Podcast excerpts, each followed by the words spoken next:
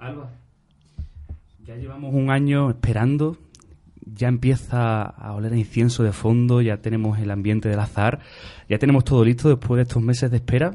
Vamos a, a sacar el paso a la calle ya, ¿verdad? Ya vamos tarde, Jesús. Ya se está acercando. Hay que cumplir el horario que no llegamos con la venia a la campana. Así es, tenemos que darnos prisa. ¡Alejandro!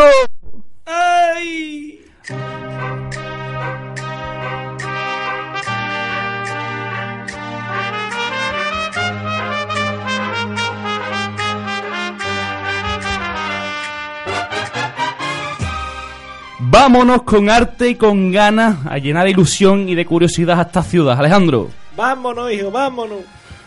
¡Top por igual valiente! ¡Hasta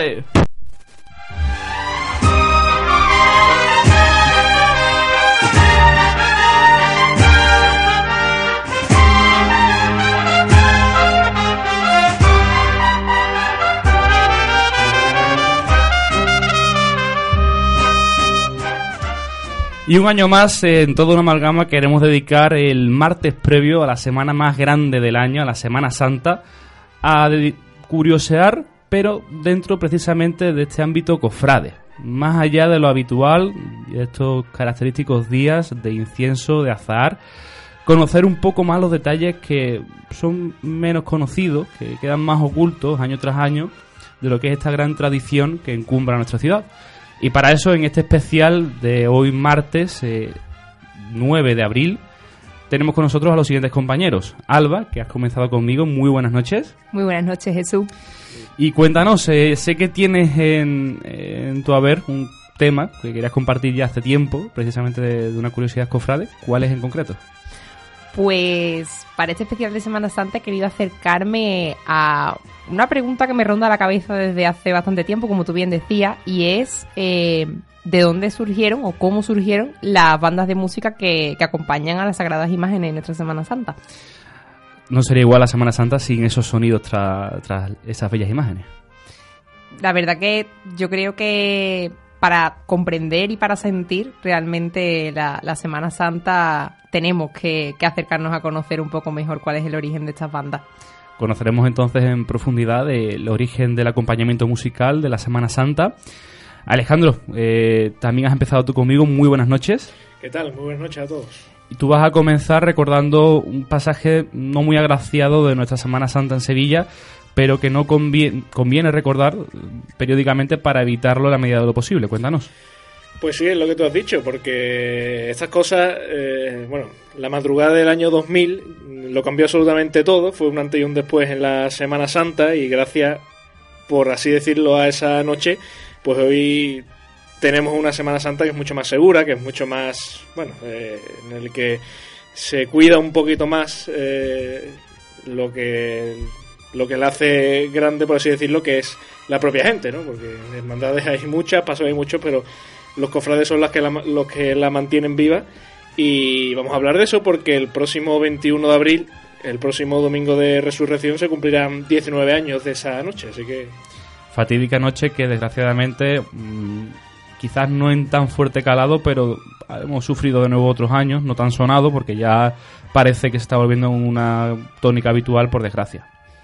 Sí, y, y, sobre todo porque han pasado casi 20 años, como decimos, y todavía hay muchas incógnitas, hay muchas preguntas sin respuesta, y, y ese un poco de eh, ta, eh, telón que se ha puesto sobre esa noche para que no se pregunte más, para que no se sepa más y punto, pues bueno, veremos a ver hoy si podemos encontrar alguna respuesta. Muy bien, muchas gracias Alejandro. Y continuamos, eh, porque también contaremos hoy con nosotros con Álvaro Holgado. Muy buenas noches. Muy buenas noches, Jesús.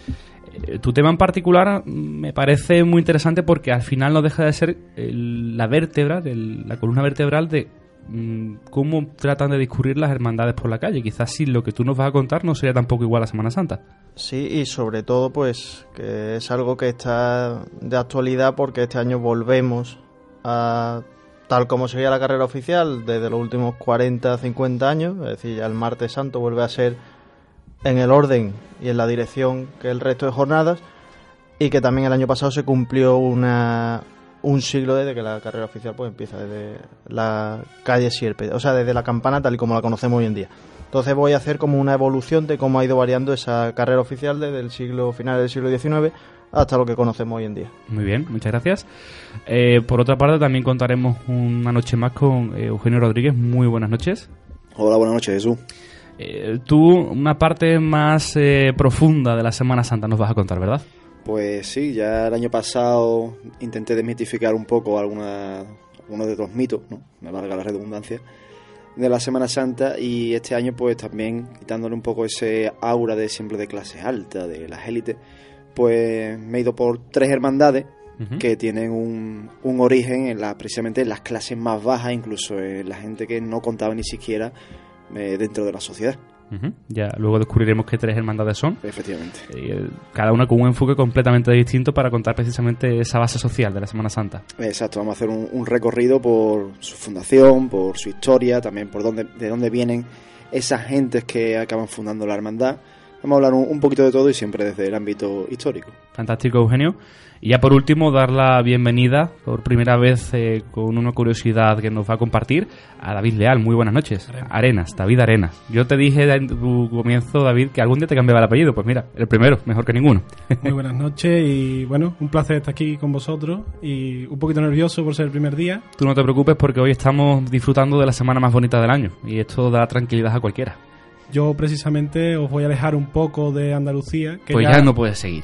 no, hombre, sí, cuéntanos. Ya de por sí aquí en Andalucía tenemos mucha variedad en nuestra Semana Santa y pues vamos a irnos fuera a ver cómo hay tantos cambios de cara a mm, tanto en otros países como en el propio en nuestro propio país hay unas Semanas Santas totalmente diferentes a lo que conocemos porque a nosotros, David, nos encanta ser chauvinistas, a los sevillanos en particular, a los andaluces más en general, pero fuera de, nuestra región hay más Semana Santa y hay una Semana Santa diferente por conocer, ¿verdad? Hay muchísimo por conocer. Yo traigo solo dos ciudades de aquí de España, pero mm, son cosas bastante interesantes que yo, por ejemplo, no conocía hasta ahora. Pues luego lo descubriremos, David.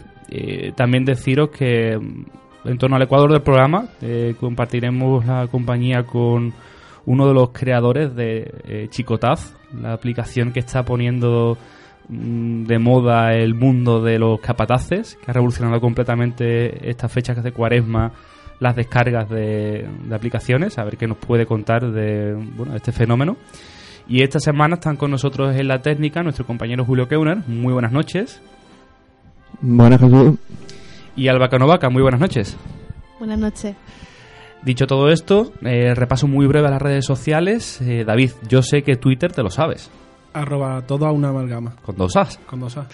Eh, Facebook, Alba, aunque lo tenemos un poquito descuidado, debemos de mejorarlo. Eso lo ponemos como propósito de después de feria, porque hasta feria no podemos hacer nada que sea trabajo. Me encanta la calendarización de primavera. ya para después de feria eso. pues como todos sabéis, todo una amalgama.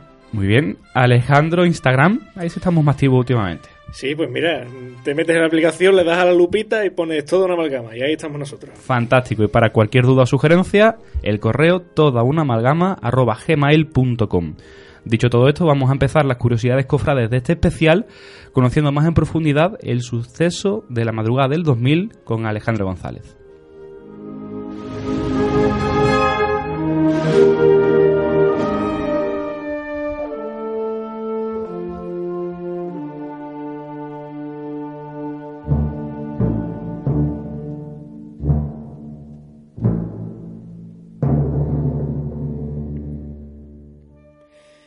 Año 2000 y Semana Santa van a estar ligados para toda la historia, porque eh, aquella madrugada del año 2000 se ha quedado y se quedará para siempre en la memoria de todos los cofrades, la vivieran o no la vivieran, estuvieran allí o no estuvieran.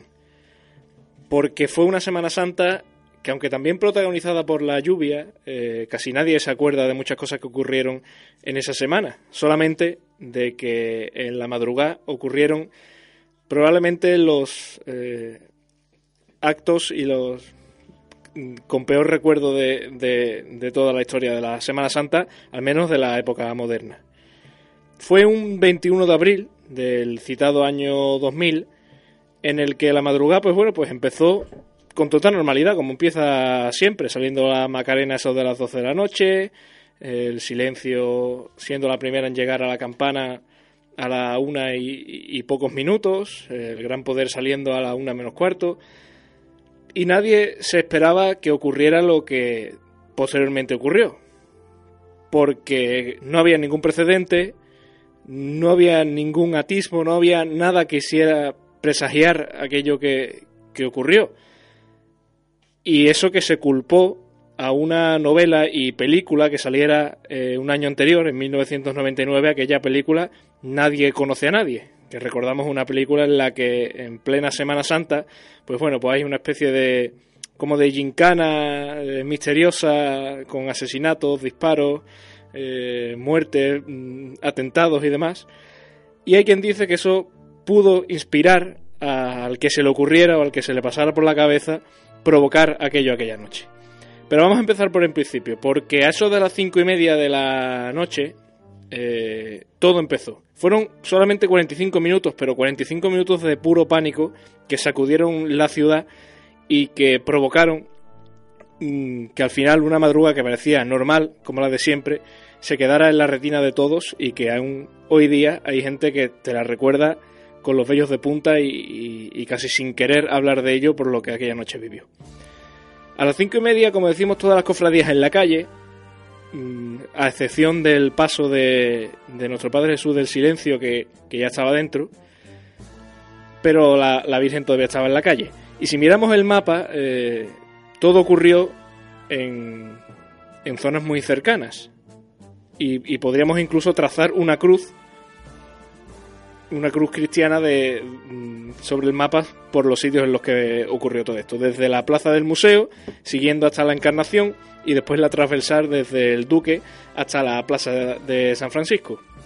Como decimos, el silencio ya estaba prácticamente dentro, el gran poder por la calle Gravina y la Virgen en la calle Zaragoza, el, Señor de la Sentencia en la calle Cuna, la, Macarena que estaba dentro de la catedral, eh, la Hermandad del Calvario pues ocupando prácticamente toda la avenida y la plaza de San Francisco, el Cristo de las Tres Caídas en la calle Sierpe, la Esperanza de Triana en la Madalena y, la Hermandad de los Gitanos pues entre la calle de la Araña y la calle Santa Ana de la Cruz.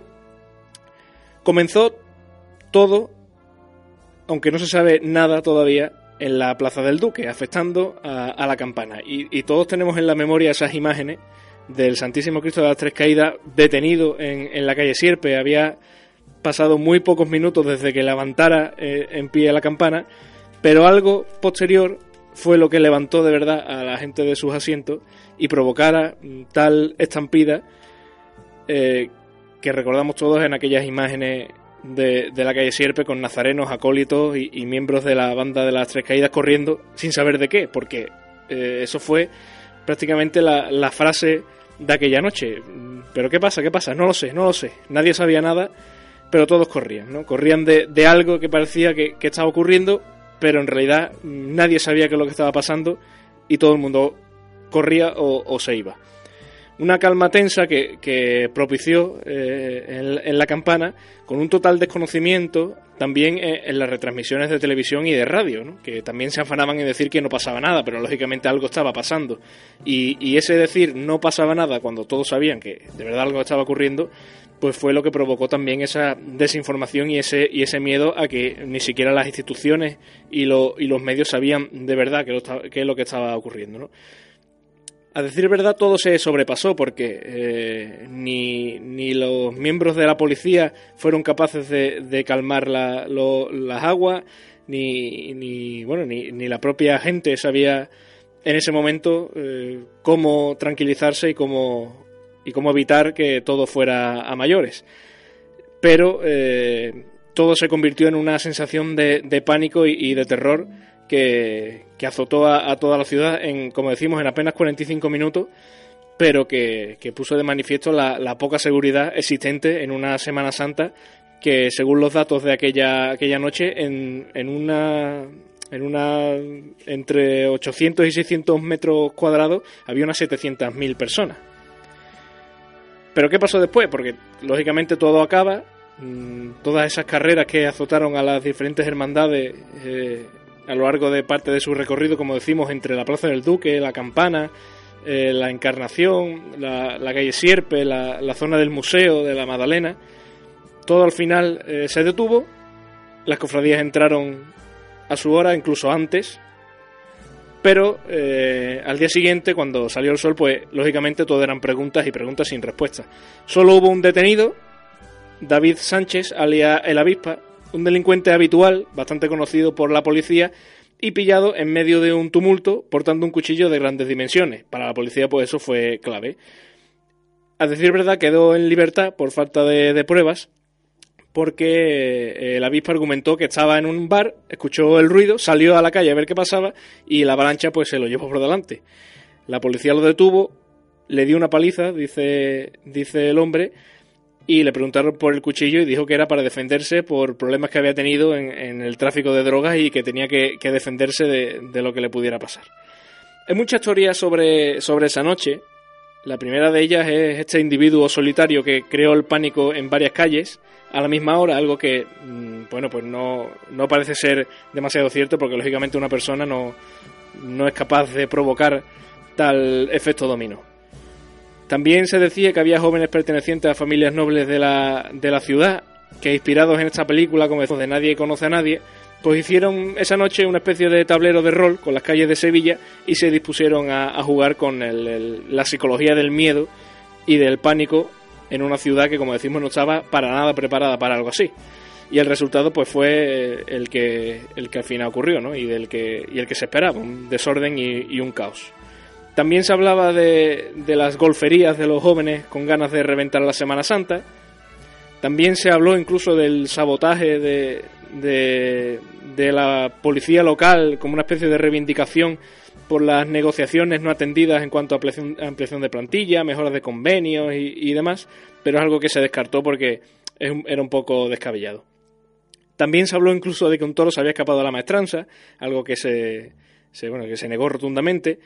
También se habló, incluso el delegado de seguridad de la ciudad dijo que había, se había roto una, una, una tubería eh, de Masesa, a lo que Masesa el día siguiente dijo que no, que eso no había ocurrido.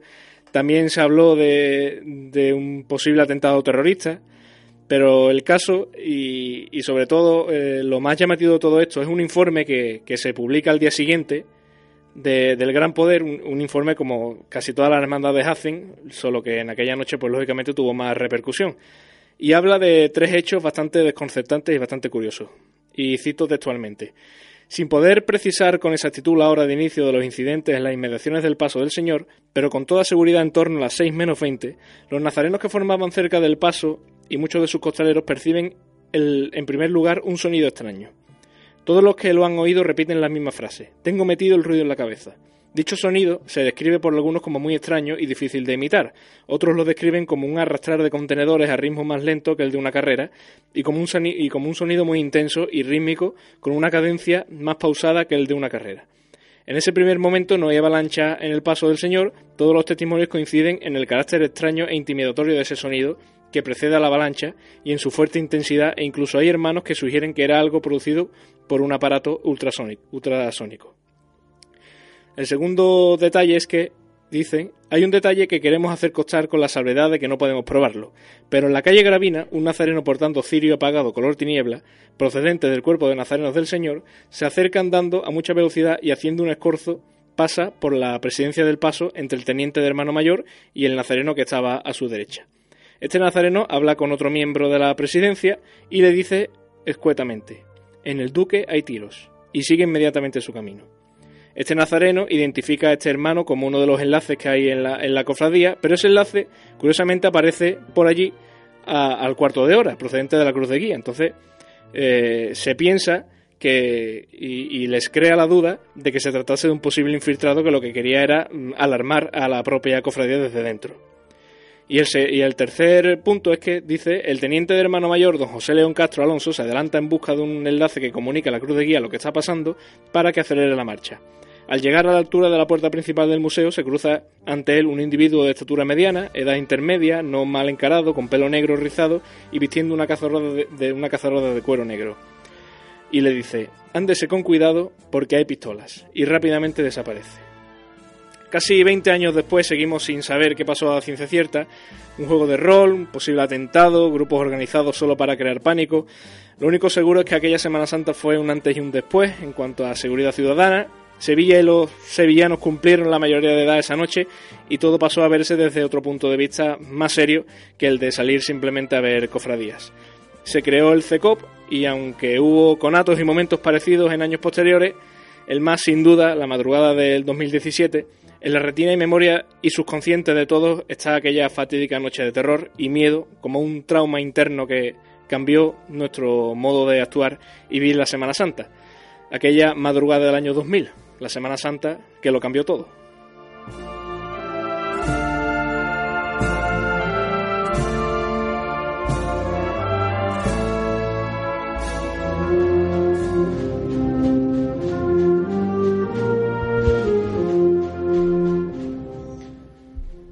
Pasan los años, Alejandro, y queda siempre como eh, al fondo de la retina, como cuando miras de reojo, la sensación de que fue ayer cuando ocurrió esta madrugada del 2000 y eso que nosotros por, por edad, pues posiblemente ninguno lo vivió en, en sus carnes de primera mano, pero fue tan triste y fue también tan inesperado el suceso, preocupó tanto a, aquellos que estuvieron en directo sin saber lo que ocurría, como tú dices, nadie sabía de dónde procedía toda esa fuente de, de terror genérico que se había producido en las noches de Sevilla, que aún hablamos y dará que hablar otros 20 años más sin saber qué, ha pasado.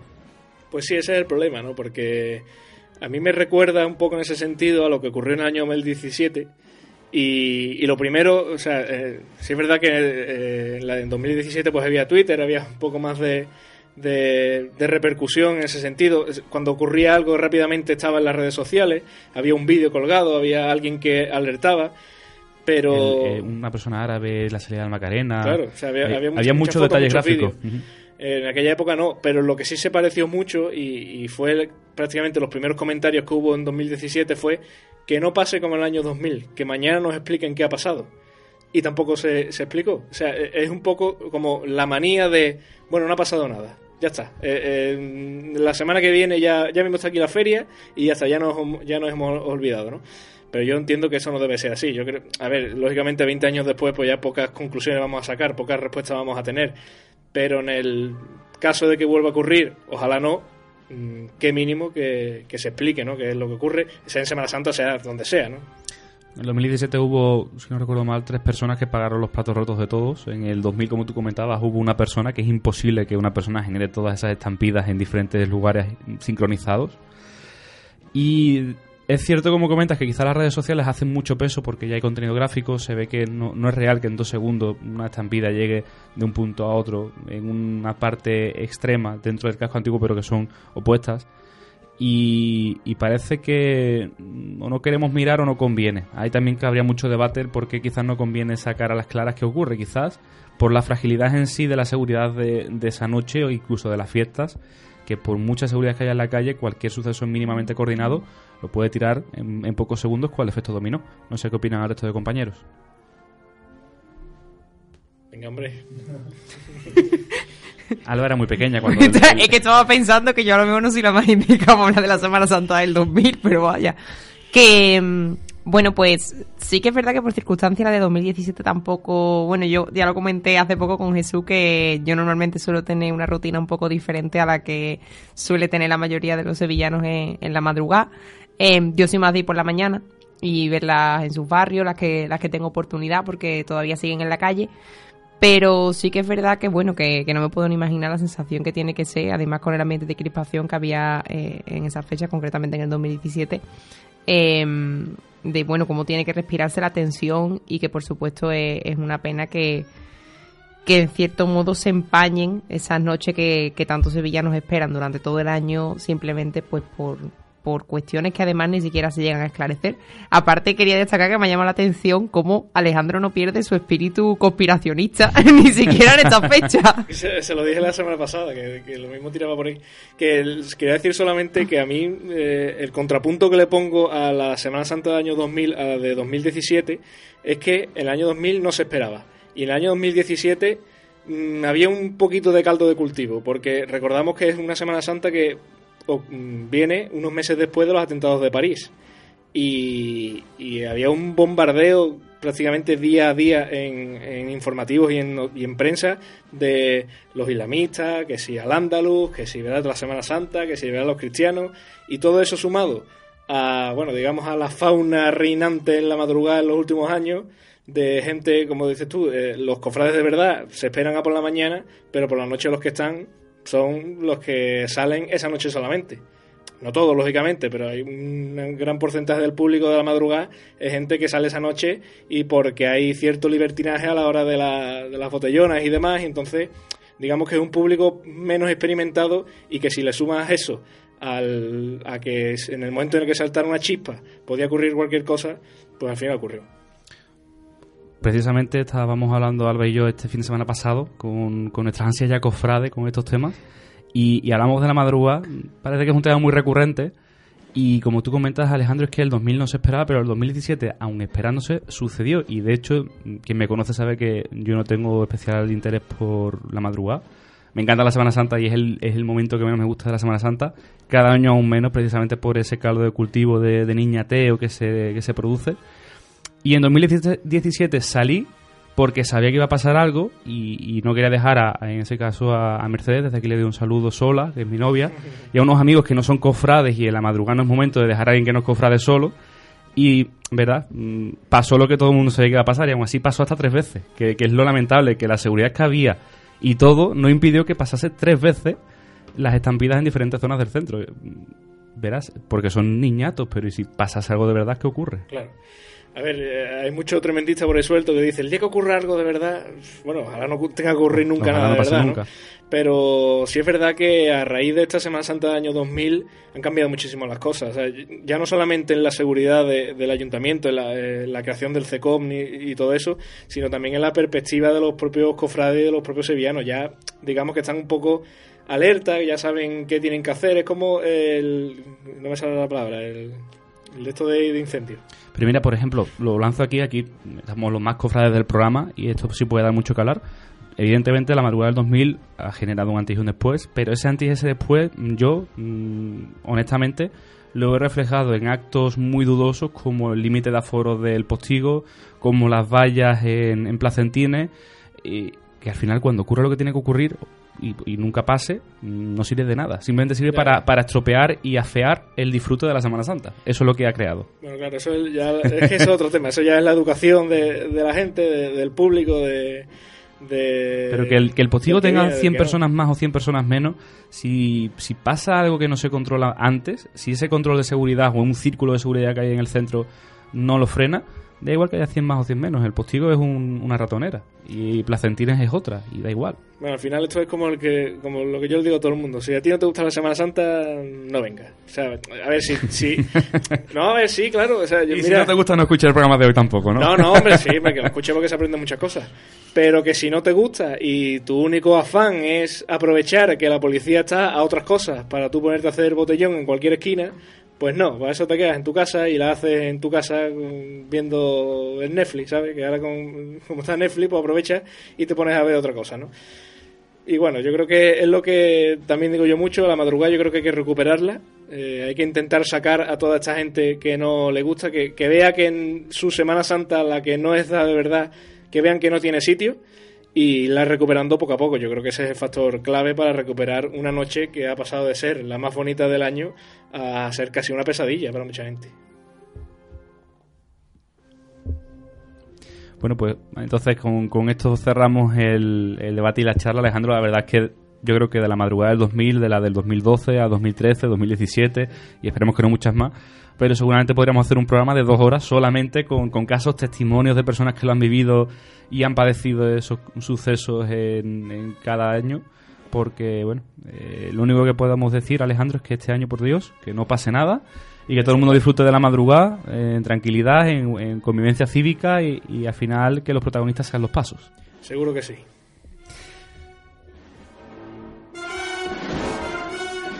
Nosotros avanzamos con las curiosidades cofrades de este especial, ya hemos hablado de la madrugada del 2000 y ahora junto a Eugenio Rodríguez vamos a profundizar en el trasfondo social e histórico de tres hermandades de Sevilla.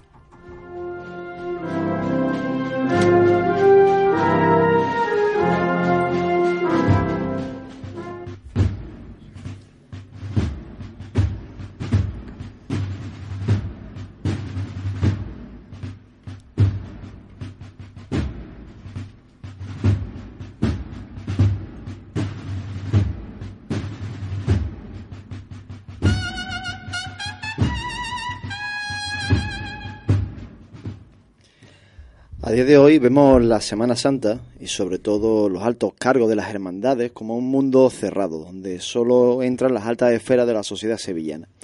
Pero si investigamos en ella y en su historia, podemos ver cómo algunas de ellas tienen un origen humilde, en muchos casos en las capas más bajas. Pues de eso mismo voy a hablar esta noche, de tres hermandades que tienen ese origen desamparado en la sociedad. La primera de las tres de hoy es la Hermandad de los Negritos. No voy a entrar hablar mucho sobre de dónde vienen eh, toda esta población negra, ya hablé en su momento en un programa de, toda una amalgama.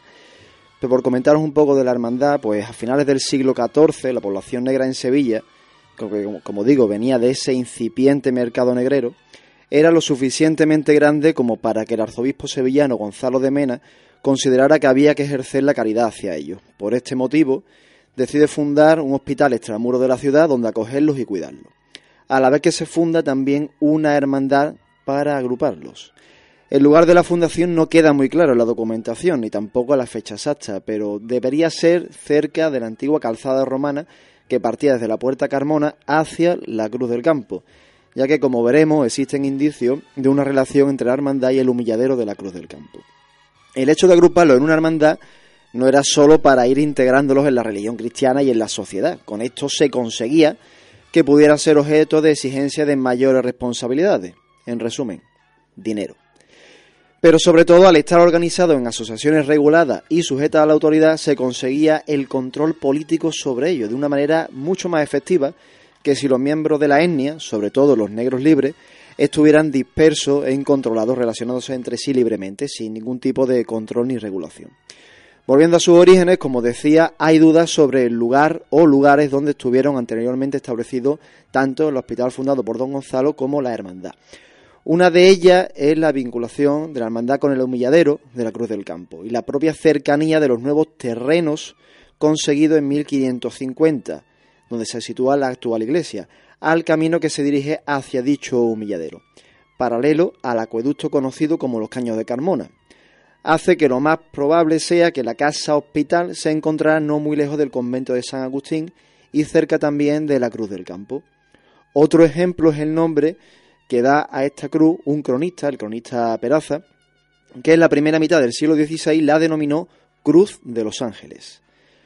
Por otro lado, Justino Matute, basándose en una historia del monasterio de San Benito, escrita por el abad Gordillo, un documento que además se encuentra en la Biblioteca Colombina de la Catedral, escribe que el humilladero y cruz se construyó el año de 1460 por la Cofradía de los Ángeles, cita en el hospital del mismo título. Lo cual cedió luego el patronato en 1532 a Fray Sebastián de Obregón, abad de dicho monasterio, con ciertas cargas y condiciones. A cambio de la cesión, el convento debía pagar un tributo anual al hospital y cofradía de los ángeles, el cual consta se efectuó hasta 1805 al Hospital de Amor de Dios, con el que se había fusionado aquel hospital en la reducción de hospitales que tuvo lugar en Sevilla en 1587.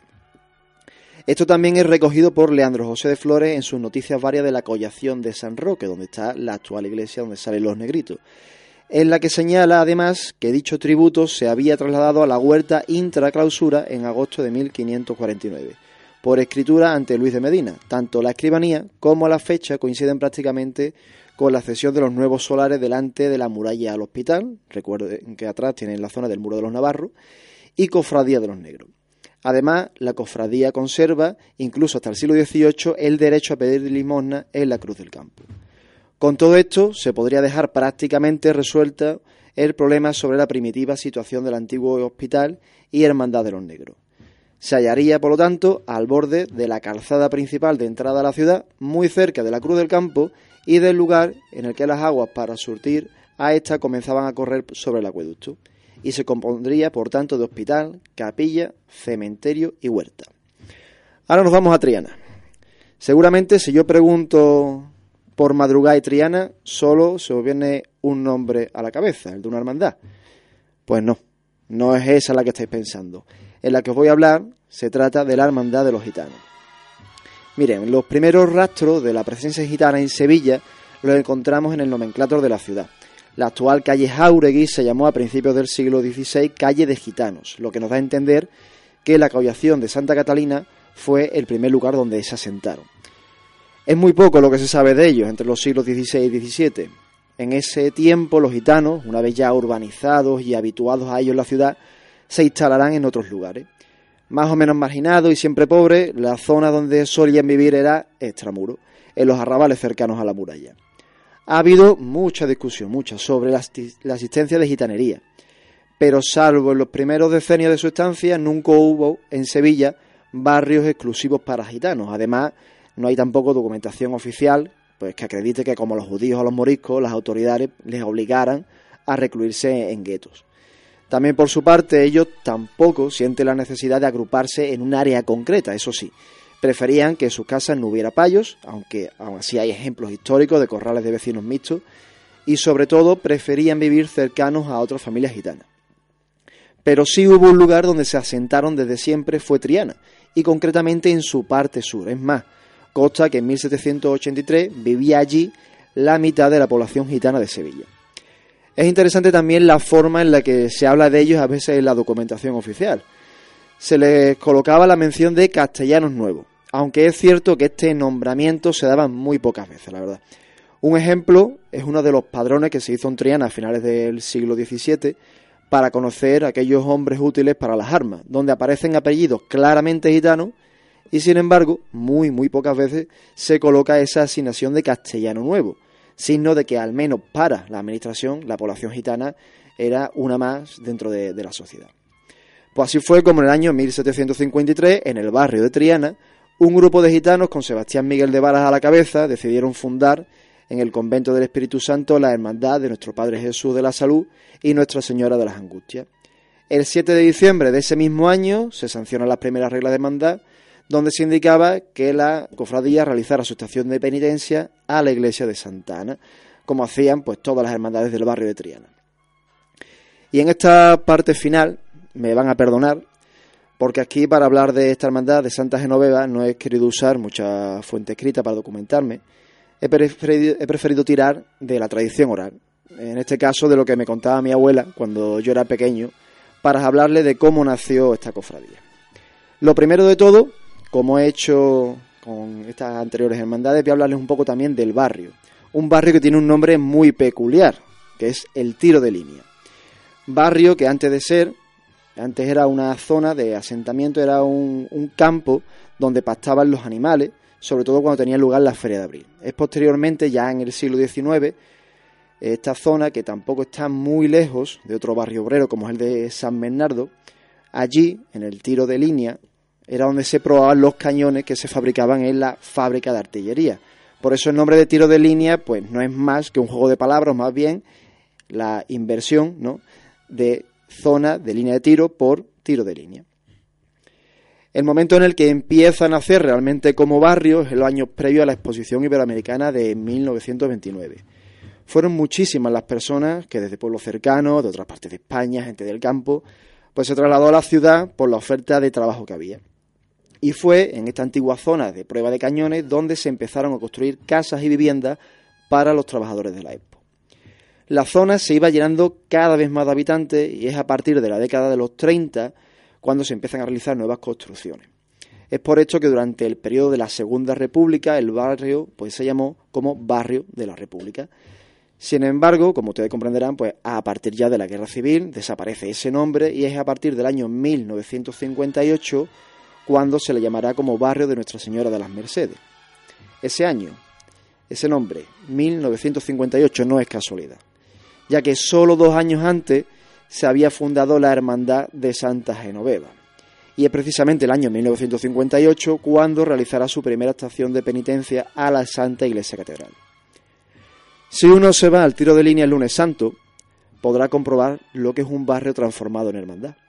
Miles de personas, algunas con túnica, otras con camisa, gente del barrio, los que vienen de fuera, personas de todo tipo, de toda clase, se llamen como se llamen, Laura, Alejandro, Macarena, José, da igual, no importa. Todo el mundo se vuelca el lunes santo con el cautivo y con las Mercedes, en resumen, se vuelcan con su familia, con su gente, con su barrio. Ese aroma que se huele no es por casualidad, porque el origen de la hermandad tiene ese mismo ambiente de barrio. No fue un trabajo fácil, para nada. Hubo un primer intento de crear la corporación, pero no fue hasta siete años después cuando Manuel Arroyo, convocó en nombre de un grupo de vecinos a los feligreses para nombrar a la comisión organizadora. Pero no es el único momento en el que barrio se implica con su hermandad. Tenemos que irnos ya hasta los años 70, cuando la nueva Junta de Gobierno quiso hacer una corona de oro para la Virgen. Se consiguió recoger unas 60.000 pesetas y unos 250 gramos de oro. Pero como decía, el barrio se implicó, gracias también a la idea del párroco, don Antonio González, que propuso a la feligresía y al barrio que donaran aquellas joyas que no usaran para, en este caso, usarla en la propia creación de la corona. Así fue como muchas personas donaron esos objetos y tras los trabajos del orfebre Jesús Domínguez, una parte del barrio y de su gente iba junto a las Mercedes en la nueva corona. Y es que al final la Semana Santa de Sevilla no se puede entender sin su historia. Y para el sevillano, sea creyente o sea ateo, da igual, siempre va a ser cautivo de aquello que vivió con sus padres y sus abuelos.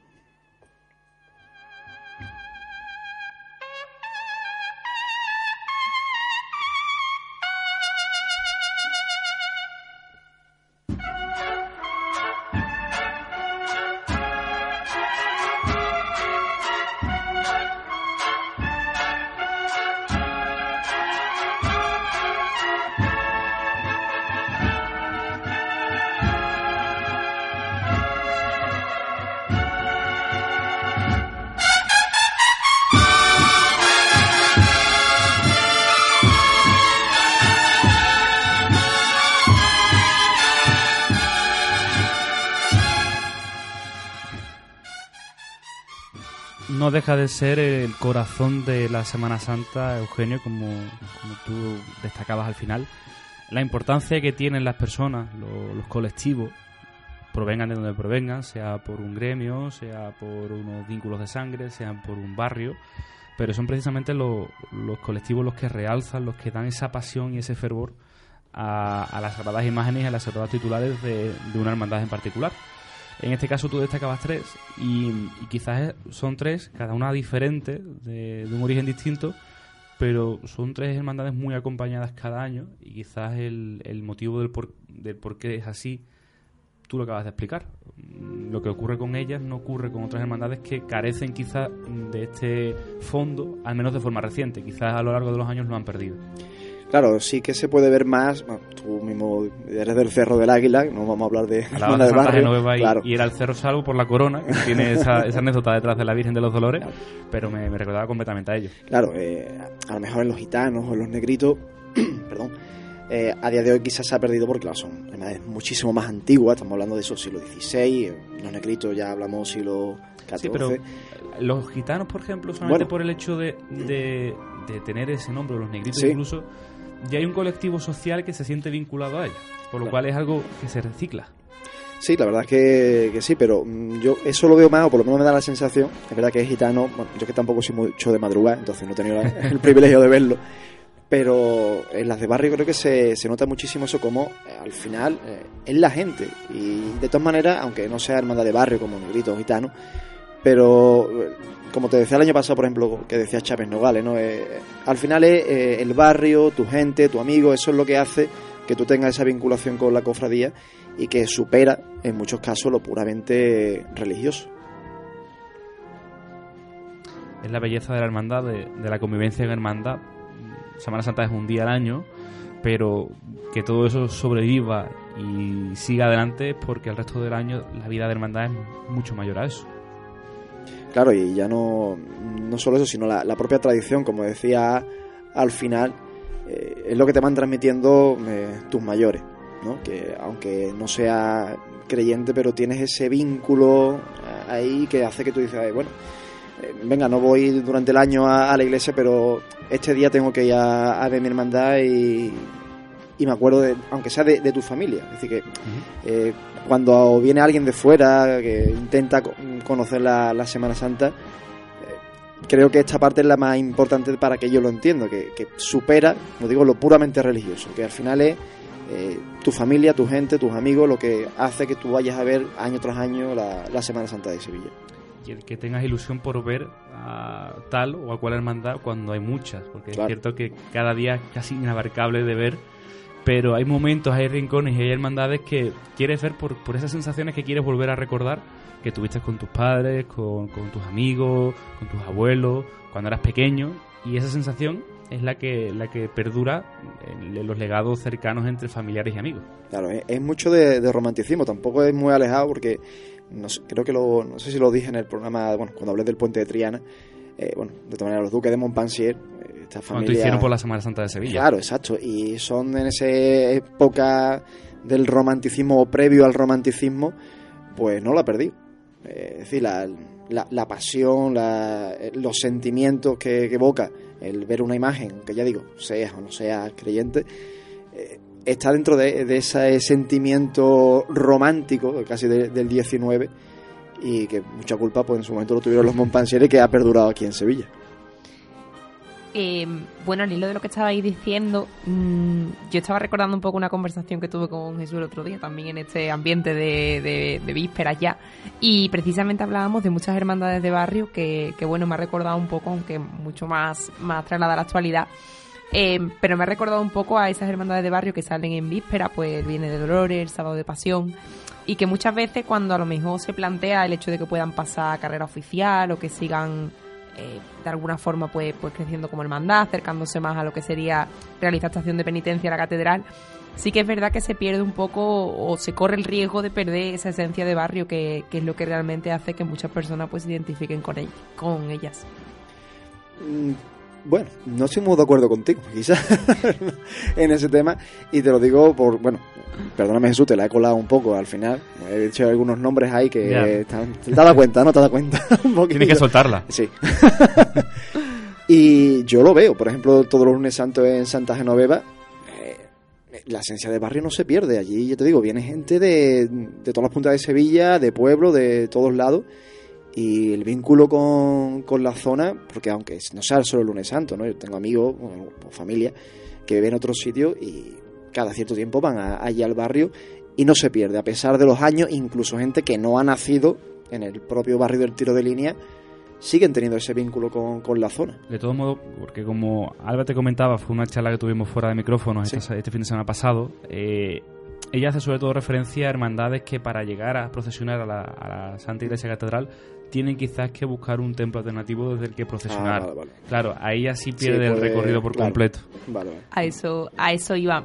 Yo pensaba un poco, por ejemplo, por una hermandad con la que tengo especial vinculación, eh, que además la tenemos muy cerquita de aquí del estudio, que es la hermandad de Pino Montano, y sí que es verdad que, por ejemplo, en determinados momentos se barajó o se estuvo hablando la posibilidad de que quizás en un futuro pues podría cambiar su, su sede temporalmente para realizar la estación de penitencia a la catedral en el caso hipotético de que pudiera entrar eh, bueno pues en esa posibilidad y, entonces, pues bueno, muchos vecinos sí que es verdad que, transmitían esa preocupación, ¿no? El decir, bueno, si se lleva la hermandad de aquí, porque a fin de cuentas llevarse a los titulares es prácticamente llevarse la hermandad, eh, ¿qué va a pasar, ¿no? Con esas personas mayores que o con esos niños que han estado viviendo durante toda la vida eso, ahora son adultos y han estado siempre pues acercándose a la iglesia del barrio, a tal. Entonces, era un poco pues por, por esa idea. Bueno, eh, en esencia la- las hermandades eh, precisamente tienen ese nombre por algo. Detrás de ellas hay un colectivo humano enorme con unos vínculos muy estrechos, con mucho trabajo por hacer. Bueno, muchísimas gracias Eugenio por mostrarnos eh, más de estas tres hermandades que has contado. A ti, Jesús.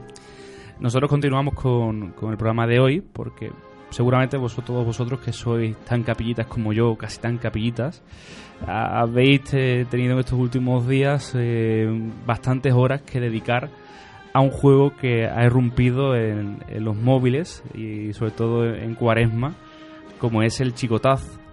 Y hoy queremos conocer y que nos cuente un poco más de cerca cómo ha sido todo este proyecto uno de sus creadores. Eh, Carlos Gamero, muy buenas noches. Buenas noches, ¿qué tal? Encantado y un placer tenerte con nosotros en los micrófonos de toda una amalgama. Eh, bueno, ¿qué, El qué- placer es nuestro. qué decir de vosotros? Porque lo que habéis hecho mm, creo que ni lo podíais esperar vosotros ni nadie. Tantos años esperando un juego capillita, un juego cofrade y lo habéis bordado. La verdad es que sí, no esperábamos para nada esta aceptación y fue una sorpresa para nosotros porque, bueno, no sé si estáis un poco al tanto, pero no somos programadores y no estamos metidos tan de lleno en el mundo del videojuego, cada uno tenemos nuestros trabajos y bueno, hemos hecho esto por afición y, un poco por, por, darle a, los cofrades un poquito de más acercamiento a, disfrutar también desde la plataforma móvil todo esto de la Semana Santa, ¿no? Más mérito aún entonces el lograr hacer un, diseño tan sencillo pero eh, que engancha tanto como es Chicotaz, sin ser programadores, cómo surge la idea y cómo sois capaces de llevarla a cabo.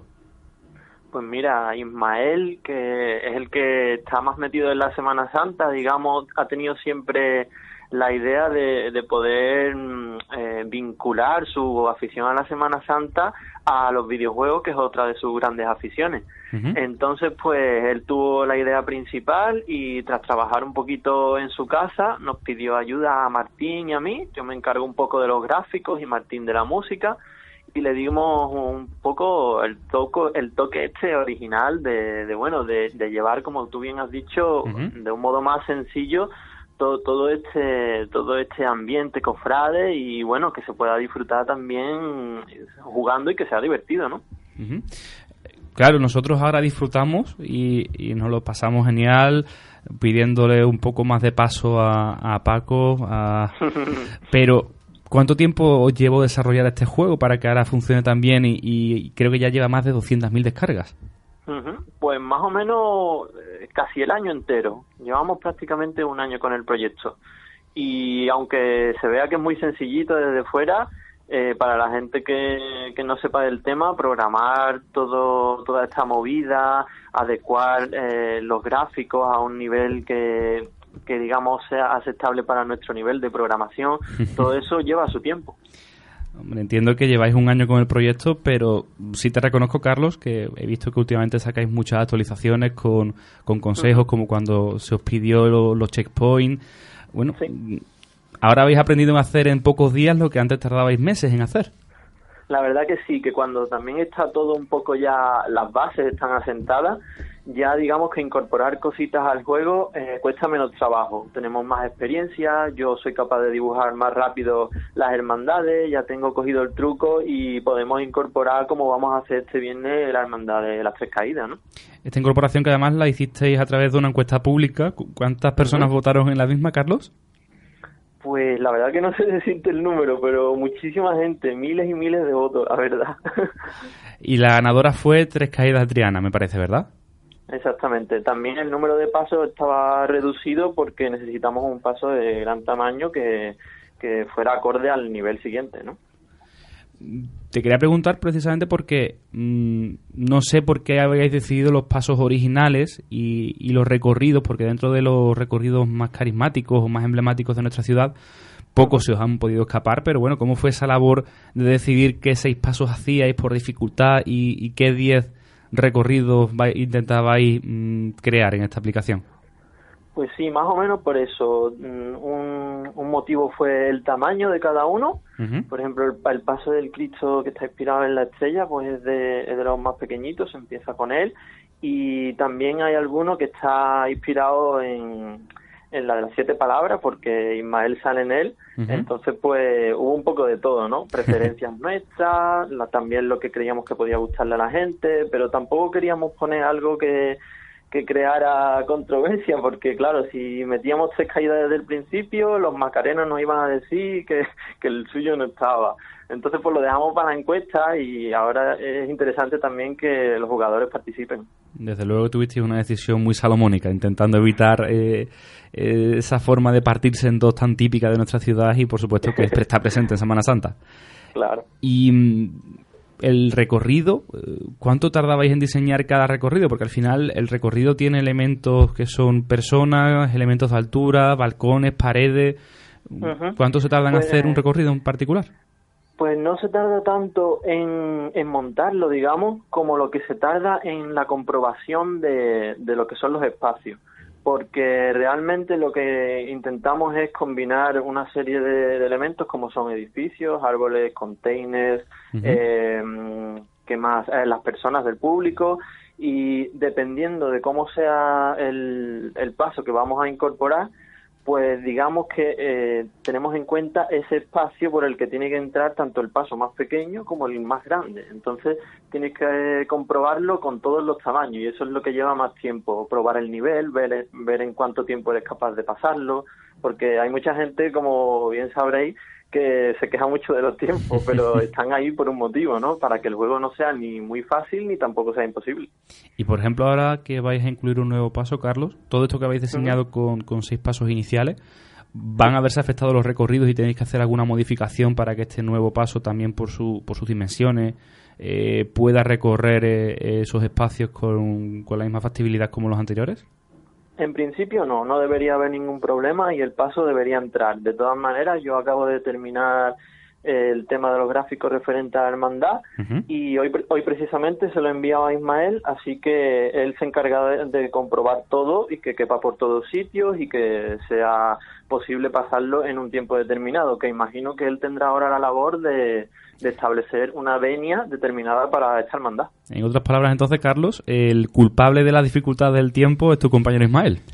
que será muy bueno. Exactamente.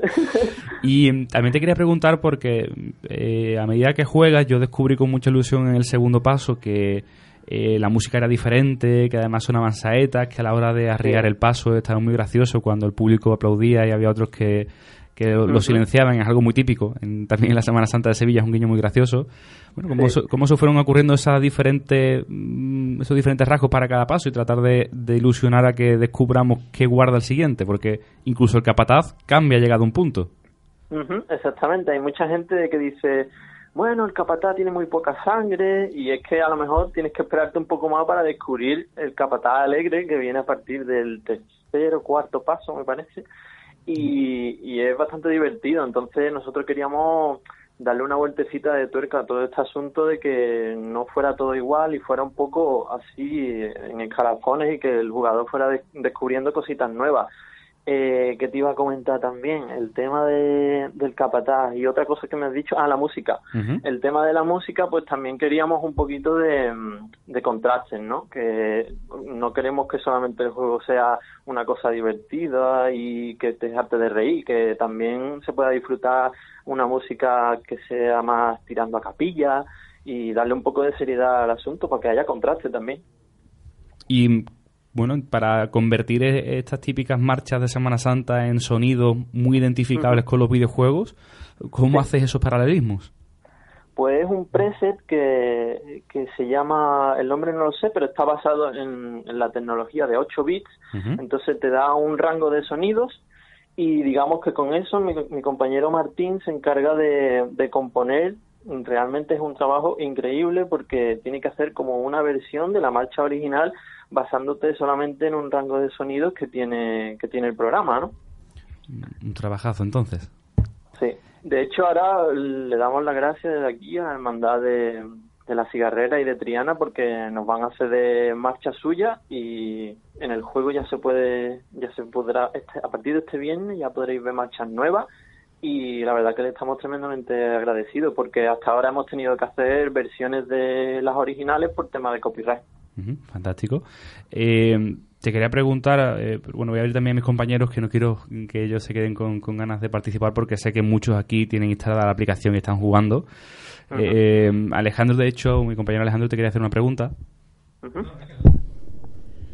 Nada, hombre, solamente por, por curiosidad, porque estamos viendo cómo eh, las hermandades pues no tienen su nombre real. Eh, hay cosas claro. muy curiosas como los de penas en la luna, a mí eso me encanta. Entonces quería preguntarte, eh, el paso de las tres caídas, ¿cómo se va a llamar? Si no lo puedes decir, hombre, a mí me gustaría que no lo dijera. Pues mira, la verdad es que no lo sé.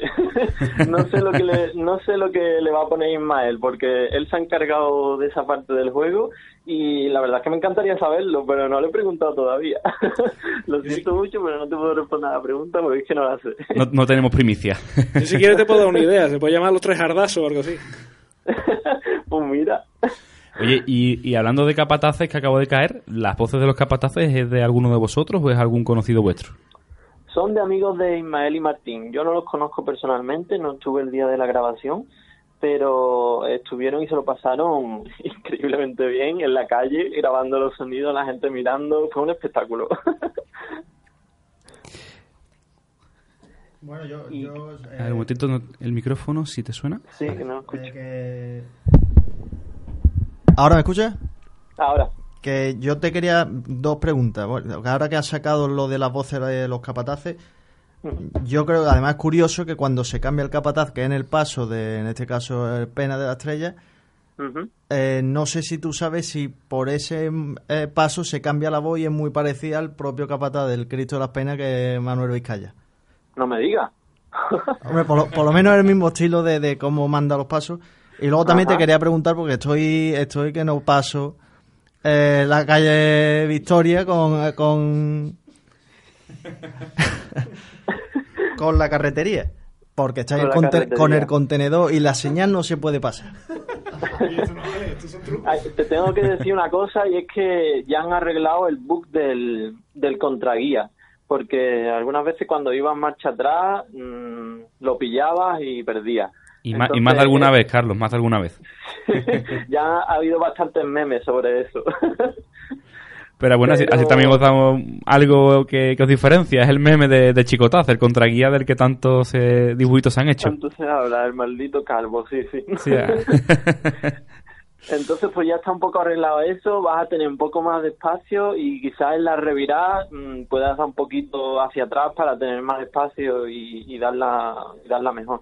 Siempre reduce el número de pasos, intenta intenta mm, girar el paso antes de que llegue la curva bien, siempre siempre justito para que empiece a girar lo antes posible y al final se saca, te lo digo. Pues bueno, intentaré a ver esta noche si soy capaz de acabar por la carretería ya. También te quería preguntar, Carlos, porque no- nos han hecho algunas preguntas por redes sociales y han coincidido en particular en una, eh, como por ejemplo Silvia Rueda, que nos decía si teníais pensado, visto el éxito de, de la aplicación, hacerlo en futuros años sobre las Semanas Santas de otros lugares. Pues la verdad es que nos están lloviendo peticiones, así que lo vamos a barajar, la verdad, porque entre, entre este tema de, de hacer una versión para otra ciudad y la de los borrachos en la feria, la verdad que me quedo con esta, ¿eh? Oye, pero mira, también es otra opción, ¿eh? Sí, sí, la verdad que la gente está pidiendo el de la feria y se creen que de aquí a la feria podemos sacar juego. La cosa es muy loca. ¿no? Pero la verdad que nos gusta la idea y de momento te adelanto que nos gustaría meter algún palio. Ujú, Eso te, te queremos preguntar porque también he visto cómo continuamente os piden palios. No sé si inicialmente la idea de no incorporar ningún palio es porque la visión desde arriba pues pierde mucho, no, no se ve a la Virgen, se ve únicamente como si fuera el antiguo postigo vuestro. Exactamente. Entonces, pues lo vamos a barajar. Yo creo que sí se podría hacer. Y si no, podemos hacer una excepción y, eh, y no hacer lo- las partes de arriba opacas y las hacemos todas con transparencia para que se disfrute también la imagen un poco. Hola, buenas noches. No sé si me escucharás a- ahora mismo. Sí. Mm, Yo te doy la propuesta. Mm, No hace falta un palio, una soledad. Mira, Una Virgen de la, de la Soledad de San Lorenzo o de San Buenaventura tiene Virgen y Pues no lleva palio. Sí, sí, es verdad. No hay que recurrir tampoco a la estructura general, ¿no? La verdad que se podría. Muy buena idea. Ya más adelante, Carlos, cuando pase la cuaresma y pase la Semana Santa, lo que os quedará seguramente para lo- los más artibles sea alguna Virgen de Gloria también, que, que ya es el, el bonus track del juego. Exactamente. Nosotros, como ya esperaréis, debido a esta aceptación, vamos a apurar lo máximo posible y siempre escuchando al público, ¿no? Que la verdad está muy volcado con nosotros y mientras esté en nuestras manos, nosotros queremos seguir trabajando en esto. No sabemos hasta dónde aguantará el tirón, pero hasta hemos sacado, desde ayer ya tenemos camisetas en venta para los artibles que, que estén deseosos de llevarnos en las prendas. Efectivamente, con, con el llámate Paco, ¿verdad? Vais a hacer famosos a Paco y a, a los costeros de este año. Todo el mundo va a entender en las reviras de, de cómo hay que mover un paso, lo- cómo se mueven los costeros. Y, y va- vaticino que por vuestra culpa va, va a haber mucho entendido este año, en la Semana Santa. Sí, sí, sí. Pues bueno, Carlos, eh, por nuestra parte agradecerte muchísimo que hayas tenido estos minutos a bien y hayas podido reservarlos para que podamos conocer un poquito más lo- los entresijos de Chicotaz y charlar contigo para ver más allá del juego que, que hay de, de este proyecto. Darte la enhorabuena a ti y a tus compañeros porque tiene mucho mérito que sin conocer la programación de, en sus comienzos por una idea lo, lo hayáis llevado a cabo y también que hay muchos que, que sí saben y que estudian esto y no consiguen la viralidad que habéis conseguido vosotros, que eso es meritorio. Y bueno, para cualquier cosa que queráis, esta es vuestra casa. Genial, pues muchísimas gracias de verdad por la oportunidad de aparecer aquí con vosotros. Y nada, eh, nosotros siempre estamos abiertos a nuevas entrevistas, cuando lo necesitéis os contamos nuevas actualizaciones, después de Semana Santa seguramente nos gustará charlar de todo, cómo ha ido durante la Semana Santa, esperemos que los actibles mientras esperan los pasos se vicien un poquito más al juego y, y bueno, a seguir sacando actualizaciones y escuchando a la gente sobre todo. Seguro que sí, que este año la, la espera para ver a la Macarena y la Esperanza de Triana van a ser mucho más amenas con Chicotaz. Seguro que sí. Muy buenas noches, Carlos, y disfrutad de una buena Semana Santa. Muchas gracias. Muy, muchas gracias, igualmente.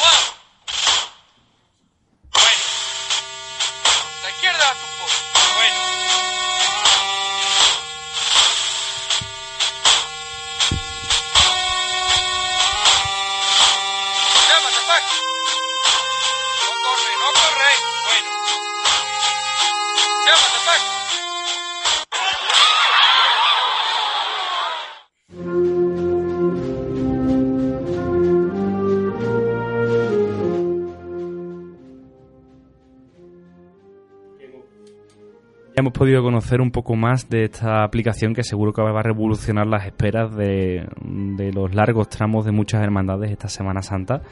Vamos a continuar con las curiosidades porque mm, precisamente uno de los recorridos quizás más sencillos de Chicotaz sea la carrera oficial y de su origen nos habla hoy Álvaro Holgado.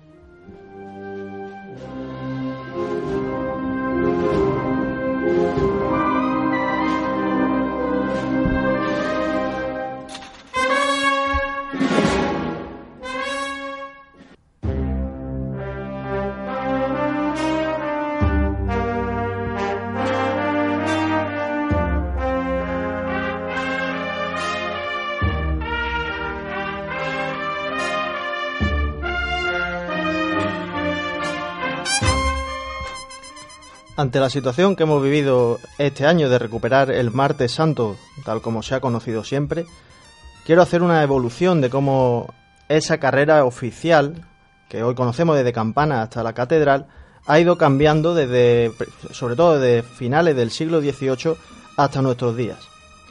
Para hablar de un recorrido común a todas las procesiones de Semana Santa, habríamos de remontarnos al famoso decreto del cardenal Niño de Guevara en 1604, por el cual dispone que la hermandad y cofradía se efectúen en orden de antigüedad su estación a la catedral en el día que dispusieran sus reglas. En la Sevilla de los siglos XVII, XVIII y gran parte del XIX no existen apenas cofradías en la zona este de la ciudad, y las de Triana hasta 1830 no acuden a la catedral, sino a la parroquia de Santa Ana.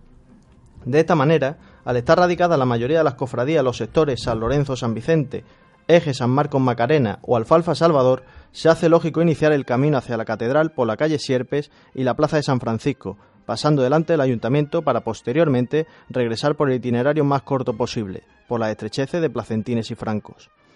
Se hizo tradicional, antes de que existiera obligación alguna de pasar por dicho punto, el iniciar el recorrido común junto a una vieja cruz de hierro forjado que existía en la hoy inexistente placeta formada en la esquina de la calle de Sierpes y Cerrajería. En 1883 la carrera oficial se encuentra establecida en las siguientes calles, comenzando desde la esquina entre Cerrajería y Sierpes, llegando a la Plaza San Francisco, Avenida la Constitución, Catedral, Plaza Virgen de los Reyes, Placentines por la parte más estrecha y Francos. El 1 de agosto de 1888 se desprendió el cimborrio de la catedral y parte de su techumbre. La obra de restauración durarían casi tres décadas, en la primera de las cuales, de 1889 a, 1900 a 1898, las cofradías se verían obligadas a dejar de transitar por el interior de las naves, debiendo buscar una solución alternativa para su anual estación de penitencia. Para el año inmediatamente posterior, después de efectuar diferentes consultas, se optó por la solución menos traumática posible, realizar la misma carrera oficial que años anteriores, sustituyendo el tránsito por el interior de las naves catedralicias por un discurrir por el exterior de la misma, pasando por las gradas. Dando frente a la puerta llamada de la Asunción, se situó un altar portátil en el cual se realizaría la estación de penitencia de ese año. La Hermandad del Silencio estimó que esa solución no estaba contemplada en sus reglas y desistió de efectuar por ese año su salida. En evitación de los problemas del año anterior y tras duras negociaciones, pocos días antes de la Semana Mayor de 1890, se conoció que por este año y sucesivos las cofradías no rodearían la catedral como en 1889, sino que llegarían hasta la punta del diamante y girarían hacia la izquierda buscando placentines, acortando de esta manera el recorrido oficial. En general, el resultado fue mucho mejor que en el año anterior, si bien con el inconveniente de que al ser la carrera de un recorrido mucho más corto y en forma casi de circuito, no era extraño que se dieran problemas de coordinación entre las primeras cofradías de la jornada al retirarse hacia sus templos, interfiriendo el tránsito de las últimas del día que aún se dirigían hacia la catedral. La carrera oficial de en 1900 estaba conformada estos años por la calle Sierpes, Plaza de San Francisco, Avenida de la Constitución, Catedral, Plaza Virgen de los Reyes, Placentines y Francos. Este recorrido causaba problemas de espacio a las cofradías cuyos pasos difícilmente pasaban por la estrechez de Placentines y de itinerario a las de Triana y Arenal que debían dar enormes vueltas de regreso o irrumpir en carrera oficial por cerrajería. En el siguiente año de 1901 se permitió regresar por Placentina y Franco algunas cofradías. En el marco de una creciente preocupación por la posible reforma de la carrera oficial, se debatió este posible recorrido. Campana, O'Donnell, Plaza de la Magdalena, Méndez Núñez, Plaza Nueva, Fernando y González, García de Vinuesa, Avenida de la Constitución, Estación en la Catedral, Placentines, Alemanes, Hernando Colón, Plaza de San Francisco, Sierpes y Campana, en forma de circuito, tan extenso que al terminar de recorrerlo, la primera hermandad ya habría concluido de pasar por su inicio la última. En 1909 el Valle regresó por Alemanes y García de Vinuesa a la Plaza Nueva, y el nuevo paso dorado de pasión quedó encasquetado en la estrechez de Placentines sufriendo algún desperfecto. Ya ese año y una vez trasladado el Calvario a San Gregorio, la práctica totalidad de cofradías pasa de ida por la campana con excepción de las aguas, San Isidoro y San Bernardo, que siguen entrando en sierpes por la cerrajería. Así, la popular y céntrica plaza se convierte en una tribuna de los pobres. Se apiña masivamente el público a pie para contemplar uno tras otro a los pasos llegando, llegando hacia Sierpes. En 1911 se plantea pasar por Plaza Nueva en vez de San Francisco para así dejar esta última para el regreso de cofradías y evitar la problemática de la estrechez de Placentines y los sucesivos cortes de la carrera oficial. Sin embargo, la iniciativa no se llevó a efecto. Un año después se plantea este itinerario obligado. Cerrajería, Plaza de San Francisco, Avenida de la Constitución, Catedral, Placentines, Francos y Villegas. Se dispensa de pasar por la misma a las cofradías cuyos pasos no quepan por Placentines, pudiendo excepcionalmente regresar por la calle Hernando Colón, siempre con previo permiso de autoridad municipal, lo cual una vez más no es respetado por muchas hermandades. Los últimos años de esta etapa analizada vienen determinados por la cada vez mayor presencia de cofradía en campana, de modo que en 1917 todas, excepto San Isidoro, discurren por ese lugar. Por otro lado, una vez ensanchada la calle Conteros, existe la alternativa de discurrir al regreso por Placentine, Alemane, Argote de Molina y de nuevo a Placentine vía Franco, salvando así las estrecheces de la parte más cercana de la Giralda de Placentines. Este camino es seguido en la actualidad por más de 40 cofradías en Semana Santa. En 1918 la carrera oficial adquirió la configuración con la que la conocemos en la actualidad, empezando en la campana y terminando en la puerta de palos. Se establecieron controles, horarios de llegada de cada cofradía a campana, plaza de San Francisco, puerta de San Miguel y salida de catedral. Desde este año ya se permite oficialmente regresar por la Plaza del Triunfo. Sin embargo, en el polémico Cabildo de Toma de Hora de 1924 se impuso el siguiente itinerario oficial a las cofradías, Campana, Sierpes, Plaza de San Francisco, Avenida de la Constitución, Estación en la Catedral, Plaza de Virgen de los Reyes, Placentines, Alemanes, Conteros, Argote de Molina, Placentines, Franco, Blanca de los Ríos, hasta llegar al Salvador. Quedaba prohibido regresar por el Postigo, García Vinuesa, Hernando Colón o Manuel Cortina, imponiéndose sanción a las cofradías que contravengan el mandato. Aún así, la evolución iniciada de facto ya a finales del siglo anterior y culminada con la oficialización un lustro antes de la campana no tenía vuelta atrás y la lógica terminaría por imperar en la evidencia de que un itinerario tan largo no resultaba conveniente para un número cada vez mayor de cofradías. Por estos motivos, la carrera oficial de 1924 no tuvo continuidad en el tiempo y ese mismo año fue desobedecida por varias hermandades. Este fue el último año que se estableció la obligatoriedad de seguir hacia Francos, en los años sucesivos se diversificarían los recorridos de regreso, bien hacia el Postigo por las cofradías de la Arenal y Triana, hacia Mateo Gago, la de Santa Cruz, o incluso hacia los jardines de Murillo, como la Candelaria, y algún año también San Bernardo y San Benito. Entre 1956 y 1961 se operaron los dos últimos cambios que hasta la actualidad, sin contar lo que sucedió el año pasado con el Martes Santo, ha conocido la carrera oficial. En la primera de las dos fechas fue eliminada la obligatoriedad de rodear la Plaza Virgen de los Reyes, lo cual, sin embargo, siguió haciéndose de manera voluntaria por no pocas cofradías, incluso hasta mediados de los años 70, en la que los ajustes de tiempo derivados del mayor número de nazarenos desaconsejaron continuar con la vieja costumbre. En 1961, por diferentes motivos derivados del coste económico de su montaje y el deterioro de algunas de sus piezas, se dejó de colocar en la catedral el fastuoso monumento de Florentín que hasta entonces era circundado por las cofradías a su entrada por la puerta de San Miguel. De este modo, se acortó el camino a recorrer en el interior de la catedral por las cofradías. Con estas dos modificaciones, la carrera ha adquirido su actual configuración comprendiendo un total de 1.037 metros que las hermandades deben recorrer en un total de 85 minutos.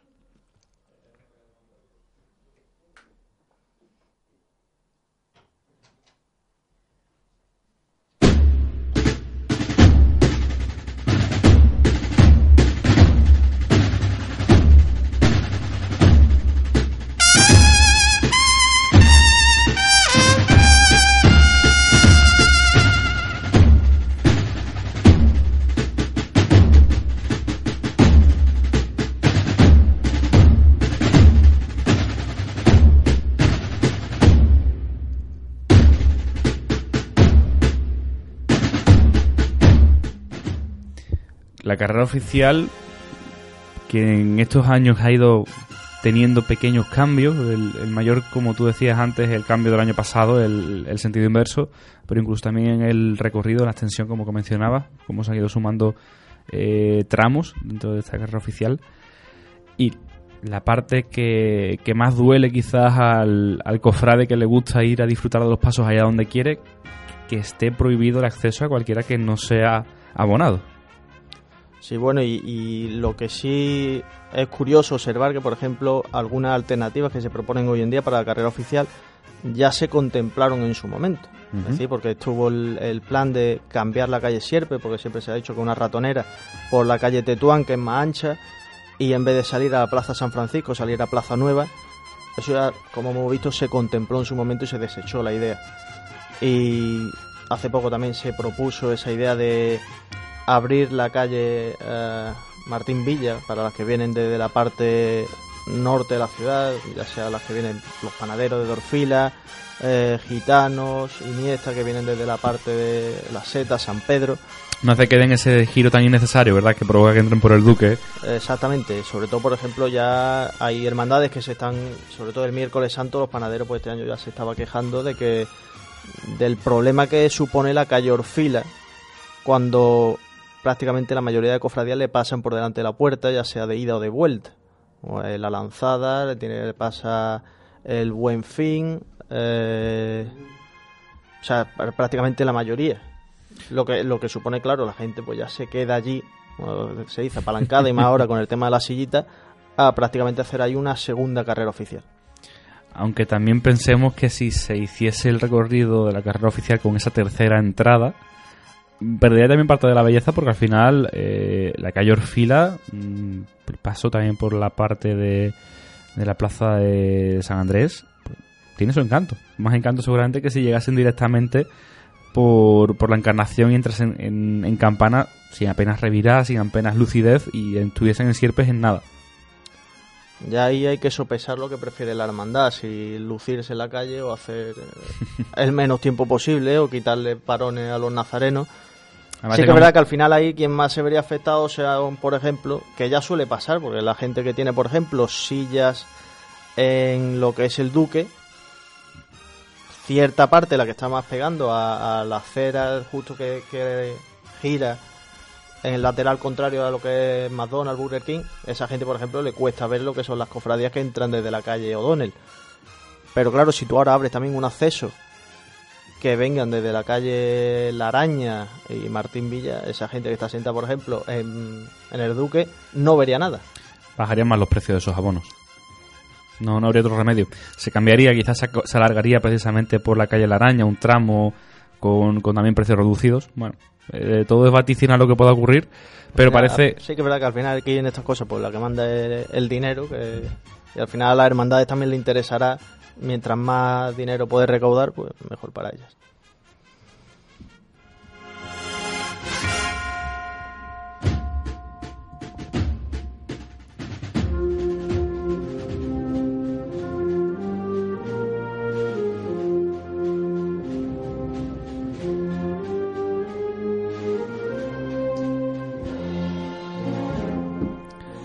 Ya encaramos la recogida de, este paso que hemos sacado hoy a la calle de curiosidades. Ya hemos llegado a, a la catedral. Estamos de recogida, nos quedan pocas curiosidades por conocer, pero nos vamos a marchar unos minutos para conocer fuera de Sevilla, fuera de Andalucía, cómo es la Semana Santa con David Arenas.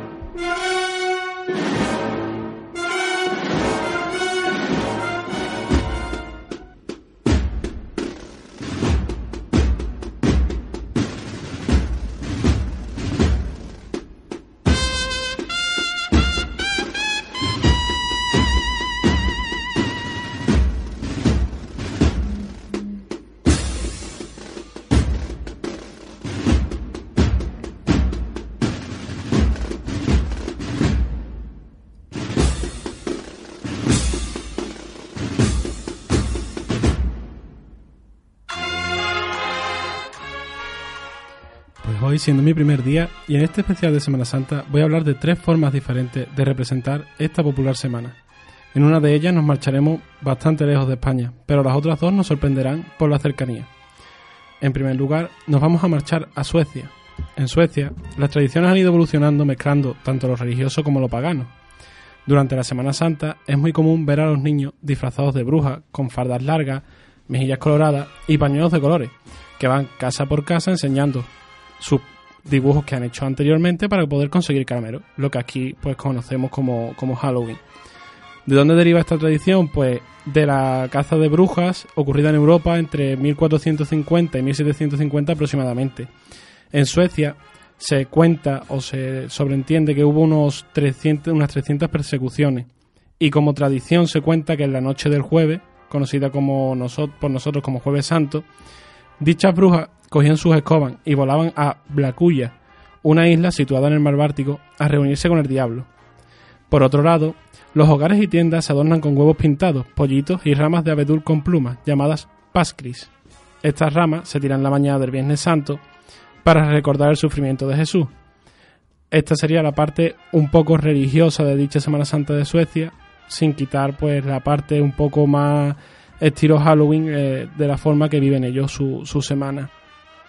Ahora volvemos ya a, España, concretamente a Verges, un pueblo de, de Girona, en la cual durante la noche del Jueves Santo eh, primero realiza una teatralización eh, en la plaza principal del pueblo y tras esta se realiza una procesión que representa el recorrido de Jesucristo hasta el Monte del Calvario.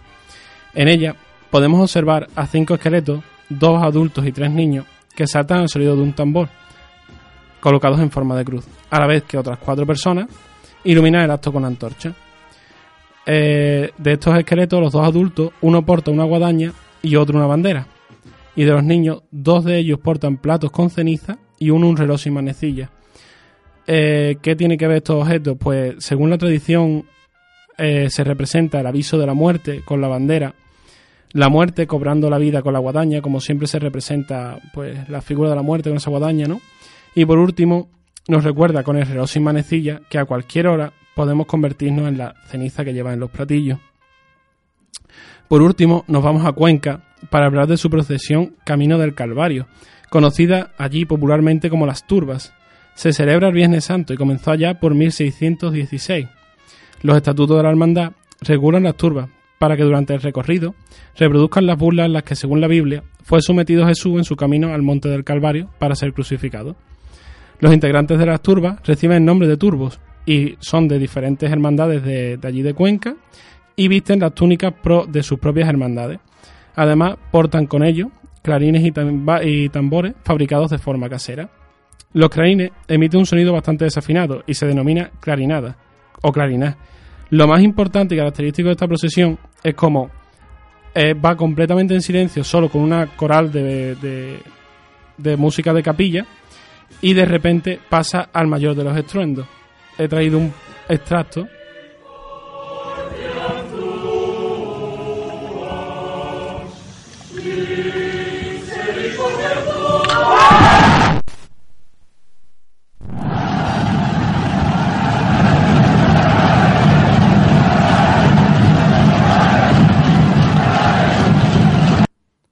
Y bueno, estas han sido mis tres formas curiosas de ver la Semana Santa. Una nos pilla bastante lejos, pero las otras dos las tenemos en España y probablemente la mayoría de nosotros no las conocíamos hasta ahora.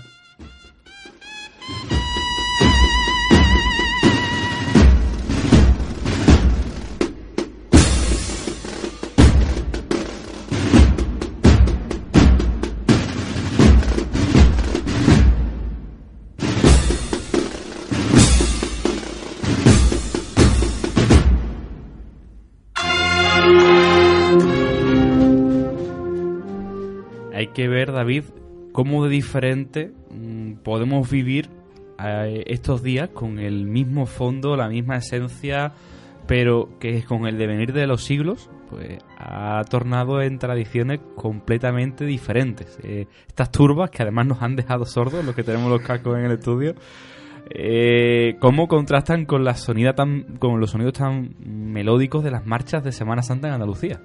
Eh, sí que es verdad que no estamos tan lejos como para que en apenas cuatro siglos una diferencia tan enorme de tradiciones como aquí tenemos nuestras bandas a lo que estamos acostumbrados o al silencio en, la- en algunos pasos y allí pues llevan eso, uno- unos gritos detrás de unas burlas al, al- paso y bueno, para ellos es una tradición y es el día más importante allí en- en Cuenca.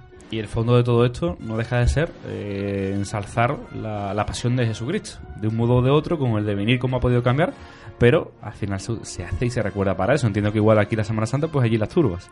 Sí, a ver, para ellos es recordar, según los estatutos de la hermandad, recordar las burlas que fue recibiendo Jesucristo durante el camino hacia su crucifixión, cuando iba con la cruz a cuesta. Yo creo que es una forma, igual que la nuestra, de, de- vivirlo y, que al fin y al cabo es a lo que a lo que te acostumbra la tradición, los años, como antes comentaba Eugenio, lo que vives desde pequeño, pues yo creo que es algo así, ¿no? Algo que, que vives allí porque es tu hermandad y lo vives de esa manera. Ujú.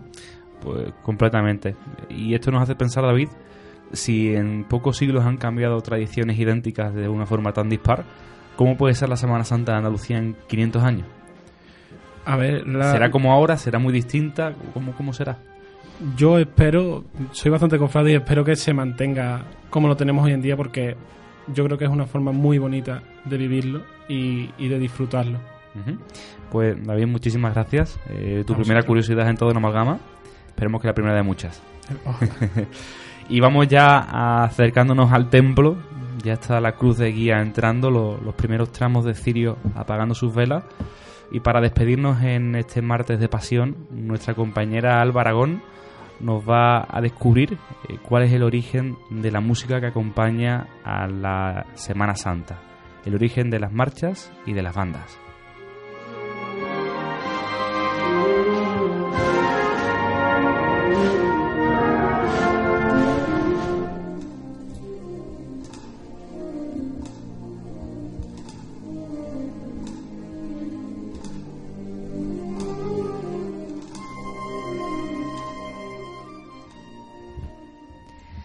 Hablamos de música.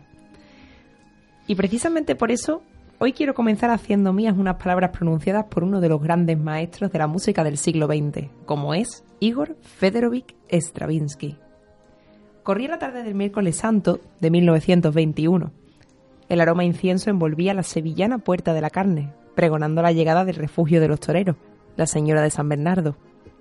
Al tiempo que la banda municipal de música entonaba una inigualable Soleá, dame la mano. A la vista de esta escena, el compositor ruso no pudo hacer más que declarar emocionado: Estoy escuchando lo que veo y estoy viendo lo que escucho. El hombre siempre ha incluido la música en su vida cotidiana y muy especialmente en los ritos religiosos, posiblemente en busca de aquello a lo que dieron voz las palabras de este maestro, transmitir y, bueno, al fin y al cabo, contar una historia. Historias que además se dejan traslucir en marchas tan icónicas como la que ya a principios del siglo XX acompañaba a la Señora del Refugio, Soleada la mano. Los fondeanta, nombre ineludible si hablamos del repertorio procesional sevillano, se inspiraron en esta composición según una antigua tradición carcelaria hispalense, y es que para hablar de Semana Santa también tenemos que echar un vistazo a nuestras leyendas. Para conocerla un poco más de cerca, debemos viajar en el tiempo y ubicarnos en la Sevilla de 1889, concretamente en la cárcel del Pópulo, aunque hoy en día, como veremos posteriormente, ya no la conocemos así. Anteriormente, esta cárcel del Pópulo había sido convento de clausura. Hoy la conocemos como el Mercado del Arenal.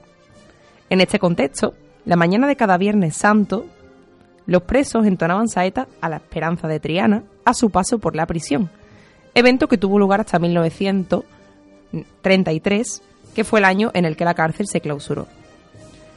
Un pequeño apunte curioso de estos que comentamos cuando vamos deprisa y corriendo de una esquina a otra para ver eh, cuál es la siguiente cofradía con la que vamos a cruzarnos es que todavía hoy podemos apreciar un resquicio vivo de esta historia que os cuento en un azulejo ubicado en uno de los laterales del mercado sevillano.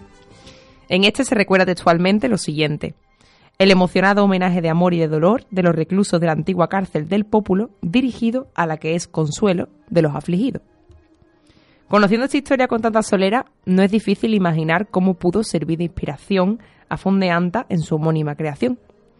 He querido tomar esta breve anécdota para ilustrar cómo de alguna forma la, música procesional no es solo un acompañamiento a las sagradas imágenes, sino también un elemento clave para comprender y, por supuesto, sentir nuestra Semana Santa. Todo esto me hace preguntarme, ¿siempre se han acompañado musicalmente las procesiones? Y si no es así, ¿a qué fecha se remonta esta tradición? Pues bueno, para identificar el origen del acompañamiento musical en las procesiones, debemos remontarnos a su mismo origen, como ya sabemos, la Semana Santa nació como fruto de la contrarreforma católica en respuesta al auge del luteranismo en torno al siglo XVI. En esta fecha ya se acompañaban musicalmente las procesiones que recorrían las calles de Sevilla durante la Semana Grande, pero por supuesto no tiene nada que ver con lo que conocemos ahora. Cofradías como la llamada de las Cruces incorporaban en su cortejo algo muy curioso. Estos eran dos trompetas que se conocían simbólicamente como trompetas de dolor y su única función por aquel entonces era ordenar cuándo debía detenerse el paso y cuándo debía reanudar la marcha. Otro ejemplo del uso de estas trompetas lo encontramos en la Hermandad de la Veracruz. En sus leyes de 1538 ya se cita que cuatro serían las trompetas de dolor que acompañarían eh, durante su marcha al crucificado. Otro de los primeros instrumentos en incorporarse al acompañamiento de las sagradas imágenes y que también me ha parecido bastante llamativo son los llamados tambores destemplados. Y os preguntaréis, ¿qué es eso de destemplado? O al menos eso fue lo primero que yo me pregunté cuando vi este término. Pues básicamente destemplar un tambor consistía en aflojar los bordones para dotar de un tono más fúnebre al cortejo procesional. Posteriormente, tenemos que destacar, como otro acompañamiento musical característico, la música de capilla, heredera de la música que se interpretaba en la antigüedad en el interior de los monasterios y las catedrales. Este elemento lo conservan todavía numerosas procesiones de nuestra Semana Santa que muy pronto podemos ver por las calles. Y bueno, también a modo de, elemento curioso para comentar durante estas largas esperas a las procesiones, decir que con frecuencia la música de capilla se conoce como los sonidos del silencio, ya que suele acompañar a titulares de hermandades que hacen voto de silencio durante, durante su estación de penitencia. En esta línea, otro de los elementos que se empleaban con más frecuencia en la Semana Santa de antaño son los grupos de cantores, que lo que hacían era entonar salmos y motetes. Aún quedan algunas representaciones de este estilo musical en hermandades tan clásicas como la Hermandad del Valle. Si seguimos avanzando en el tiempo, lo cierto es que no hay una fecha exacta y unánime que determine cuándo se incorporaron las bandas musicales como las conocemos hoy en día. Como referencia, sí que podemos remontarnos a un acontecimiento que es el programa de festejos que tuvieron lugar en Sevilla para conmemorar la proclamación de la Inmaculada Concepción como patrona de España y de sus territorios de ultramar. Esto se realizó en torno a los años 1761 y 1763. Y en este evento se incluía, textualmente, un concierto de música, trompetas y clarines organizado por la primitiva Hermandad de Nazarenos de Sevilla. Por algunos textos de la época, se sabe que a principios de 1800 ya figuraban bandas de música tras los pasos de palio sevillano, aunque en aquel tiempo lo más usual era el acompañamiento de, música de capilla, como comentábamos anteriormente. Y en cuanto a las etapas de las marchas profesionales, muy brevemente quiero nombrar algunos de los máximos referentes, no podría ser de otra manera. Eh, nos encontramos en primer lugar con una etapa más de inspiración militar. Una de las ideas que más se suele compartir es la que posiciona, o más bien posicionaba, ya veremos después por qué, a la marcha Quinta Angustia como una de las primeras marchas profesionales identificadas. Se conoce título, compositor, sin embargo, del mismo, bueno, del mismo año, decir también que data la, la partitura de Coronación de Espina, dedicada por Tejada a la Hermandad del Valle. Pero nos encontramos hace relativamente poco tiempo, en 1998, con un descubrimiento en el panorama andaluz. Y es que la consideración de estas dos marchas que os comentaba como las más antiguas parece desmentirse debido a un descubrimiento en el que se halló la partitura originaria de la Marcha Piedad, compuesta por Eduardo López Juarranz, músico mayor del Tercer Regimiento de Ingeniero, que estaba dedicada al Señor de la Piedad de Cádiz. Así, esta última marcha, la de Piedad, se convertiría en la más antigua del panorama cofrade andaluz. También tengo que decir que antes de alcanzar su cenit y conquistar la admiración de los sevillanos, como hace hoy en día, el género de la marcha cofradiera todavía tenía que recorrer un largo camino. A la etapa de inspiración militar le sigue la que muchos vienen a denominar la saga Font, apellido que no podemos pasar por alto si hablamos de creación musical de nuestra Semana Santa. Al primero de los Font ya lo teníamos presente con la marcha Quinta Angustia. Le seguirá su hijo Manuel Font Fernández de la Herrán y sus nietos, Manuel y José Font de. De esta saga es deudora la marcha que para muchos, entre los cuales he de reconocer que me encuentro, se puede considerar el himno no oficial de la Semana Santa sevillana. Ya muchos creo que tenéis en mente de cuál estoy hablando. Ni más ni menos que Amarguras. Casi ocho minutos de duración que suenan en tres momentos clave para el mundo cofrade. El domingo de Pasión, antes del pregón, el domingo de Ramos, tras el palio de la Señora de San Juan de la Palma, y el domingo de Resurrección, a la entrada de la Aurora de Santa Marina. Nombre destacadísimo también el de López Farfán, conocido como el renovador por su resonante éxito en el campo de la producción musical cofradiera. Suyas son marchas como la compuesta en 1923, Virgen del Mayor Dolor, o la inigualable Estrella Sublime, sobre la que cabe recordar que va dedicada a la Iniesta de San Julián, al contrario de lo que muchos piensan. Con López Farfán, las marchas evolucionan hacia un tono más avanzado, dejan ese tono tan fúnebre, tan doloroso, para estallar de júbilo. La música se convierte en risa, en ensueño, en devoción, dulzura, tal y como definía, a mi forma de ver bastante bien, el autor Manuel Carmona López. Y llegando a los años 30, la guerra civil, como en muchos otros aspectos, también aquí dejó un rastro bastante dramático. Manuel Fondeanta fue cruelmente asesinado y arrojado a una fosa común, de la que pudieron recuperarse los restos en los años 40. Sin embargo, también decir que en la década de los 30 vieron la luz marchas como Camino del Gólgota, Virgen de la Candelaria o Nuestro Padre Jesús, de Emilio Cebrián. Esta última, además, cabe destacar que se ha convertido en uno de los máximos referentes en lo que respecta a marchas y de las más populares de, de las procesiones andaluzas. A partir de los años 50 es cuando asistimos a una época completa de boom, la producción se multiplicará hasta nuestros días. Concretamente en las últimas décadas se ha producido una consolidación definitiva gracias a nombres que a todos los presentes seguro que suenan, como Pedro Morales, José Alberto, Abel Moreno. Este último, Abel Moreno, ha compuesto ni más ni menos que alrededor de 60 marchas y ha sido director de la banda Soria 9, por lo que tampoco podemos olvidar mencionarle en este punto. Creador de marchas ya clásicas, como La Madrugada, que sonaba antes, Moreno marca una etapa más actual, con una totalidad de marchas dirigidas al gusto popular y bueno, al ritmo demandado por la labor de los costaleros, que son los que al final más influenciados de manera u otra se ven por estas creaciones. Además, en los últimos años juega un papel muy importante la discografía que ha surgido a partir de las marchas procesionales, especialmente gracias a firmas como Senador y Pasarela. En nuestros días parece que nos dirigimos hacia una versión poco a poco cada vez más espectacular de la fusión entre música y procesión. Una función, una función cada vez más trabajada que alienta la devoción y el júbilo de los sevillanos. Llama la atención como en los próximos días podremos apreciar series contrastes entre la sobriedad característica de antaño con esas marchas fúnebres que comentábamos al principio y los avances musicales actuales, mucho más dirigidos hacia la, la escena, la imagen e incluso el audio. Dicho de otro modo, podríamos decir que nos acercamos hacia unos días en los que se cruzan los siglos, siglos de pasión que oscilan en el viento, entre el silencio y un solo de corneta.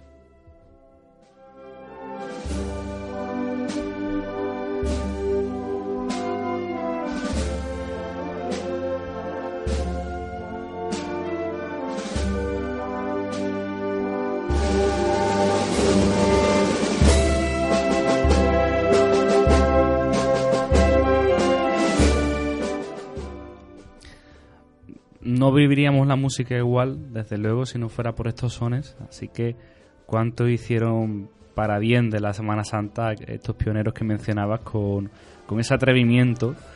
En un primer lugar, aprovechando el, los tonos y los sones de, de lo que era la música militar, y luego ya desarrollándolo más hacia lo que es hoy en día con, con una música tan melódica. Hablabas de la marcha que pueda ser quizás de forma no oficial la, la que representa la Semana Santa de Sevilla. No por menos la, la, la, usamos aquí como transición entre los diferentes bloques que estamos contando. Y a mí me recuerda todo esto, Alba, porque has empezado a hablar desde los orígenes hasta hoy en día y desde luego que no ha sido un camino fácil para la, la música de la Semana Santa. Pero hoy en día sigue siendo complicado porque mm, a pesar de que la, la Semana Santa es muy prolífica en cuanto a marchas nuevas, cada vez más, más bandas musicales o más agrupaciones musicales o más bandas de conetas y tambores crean y componen. Parece que la gente está ofendida porque no siempre suenan las cuatro o cinco más famosas, Macarena, Campanilleros, incluso Madrugada, que, que es más reciente, pero la gente parece que cree que está desde siempre. ¿Tú qué piensas en esto? ¿Es necesario innovar y que cada año empiecen a probarse nuevas marchas o deberíamos de estar estancados en, en las 5, 6, 7 clásicas de toda la vida? Bueno, yo aquí dije que estaba pensando porque había, había varias cosas que, ya a modo de reflexión, después de trabajar el tema, un tema que además me ha gustado mucho trabajarlo porque no conocía la mayoría de las curiosidades que he traído aquí. Siempre está bien que descubramos estas cosas nuevas. Y, y bueno, sí que es verdad que si nos hubiéramos quedado en la tradición, probablemente seguiríamos únicamente teniendo música de capilla o, salmos y motetes de, detrás de, de, las procesiones que, que, hoy en día pues circulan por nuestras calles durante la Semana Santa. Yo creo que hay que dejar espacio a la innovación y a que entren, a que entren cosas nuevas. Antes se comentaba también la posibilidad de cómo sería la Semana Santa del futuro. Pues yo pienso que igual que todavía mantenemos elementos propios, por ejemplo, como los que vemos en la Hermandad del Valle o los que vemos en otras muchas hermandades, como la Veracruz, eh, que siguen manteniendo su esencia tradicional, creo que también está muy bien que, que poco a poco se vayan incorporando en las hermandades que así lo permitan elementos nuevos, porque creo que en los últimos años se ha avanzado mucho, de hecho en las últimas dos décadas también hemos, eh, bueno, pues visto en la calle acompañando nuestras marchas procesionales muchas marchas que son relativamente nuevas en comparación a lo que podríamos pensar y que hoy en día casi que ninguno diríamos que son tan nuevas como parecen y se han vuelto muy populares y también muy demandadas. Creo que también está bien porque vivimos en una sociedad y aquí creo que todos tenemos que ser un poco conscientes de ello, muy basada en la imagen y en la espectacularidad del momento, en el voy a grabar esto, voy a pasar este vídeo, voy a... Y creo que es verdad que en ese sentido las marchas procesionales ayudan mucho a dinamizar esa, esa procesión o lo que estemos viendo en el momento. Eh, es evidente que no todas las marchas que se componen cada año, que puedan ser 10, 15, 20, calan igual en el público, pero como tú dices, al final algunas sí mmm, tocan la fibra más sensible. Quizás por eso al poco tiempo ya todos las sentimos como que han estado toda la vida. El caso más eh, reconocible es Madrugada. El tiempo que, lleva esta marcha sonando, gracias a Abel Moreno, pues no sé, no recuerdo fecha de, composición, pero puede ser cuánto, 15 años, 20, mm, no es nada comparado con, otras tan clásicas de Farfán, como tú decías. Al final son cambios muy pequeños, porque volviendo a eso, al, cómo puede evolucionar todo, las, saetas al principio no eran cantadas. En un siglo alrededor de un siglo ha cambiado a que se han aflamencado. Eh, al principio las primeras marchas eran militares, eran prácticamente cornetas y tambores y poco más. ¿Quién imaginaría que se volcaría en la calle una auténtica banda sinfónica detrás de un paso?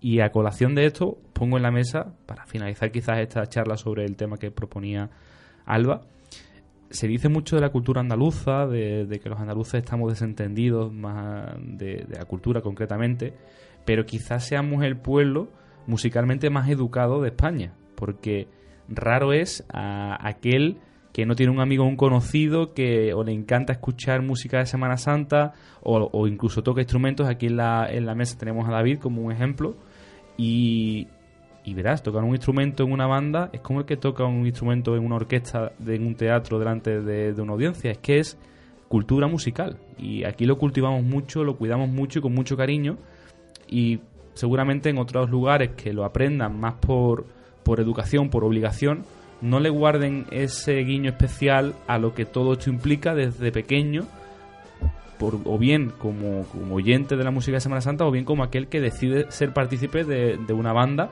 porque le encanta la Semana Santa y le encanta tocar un instrumento.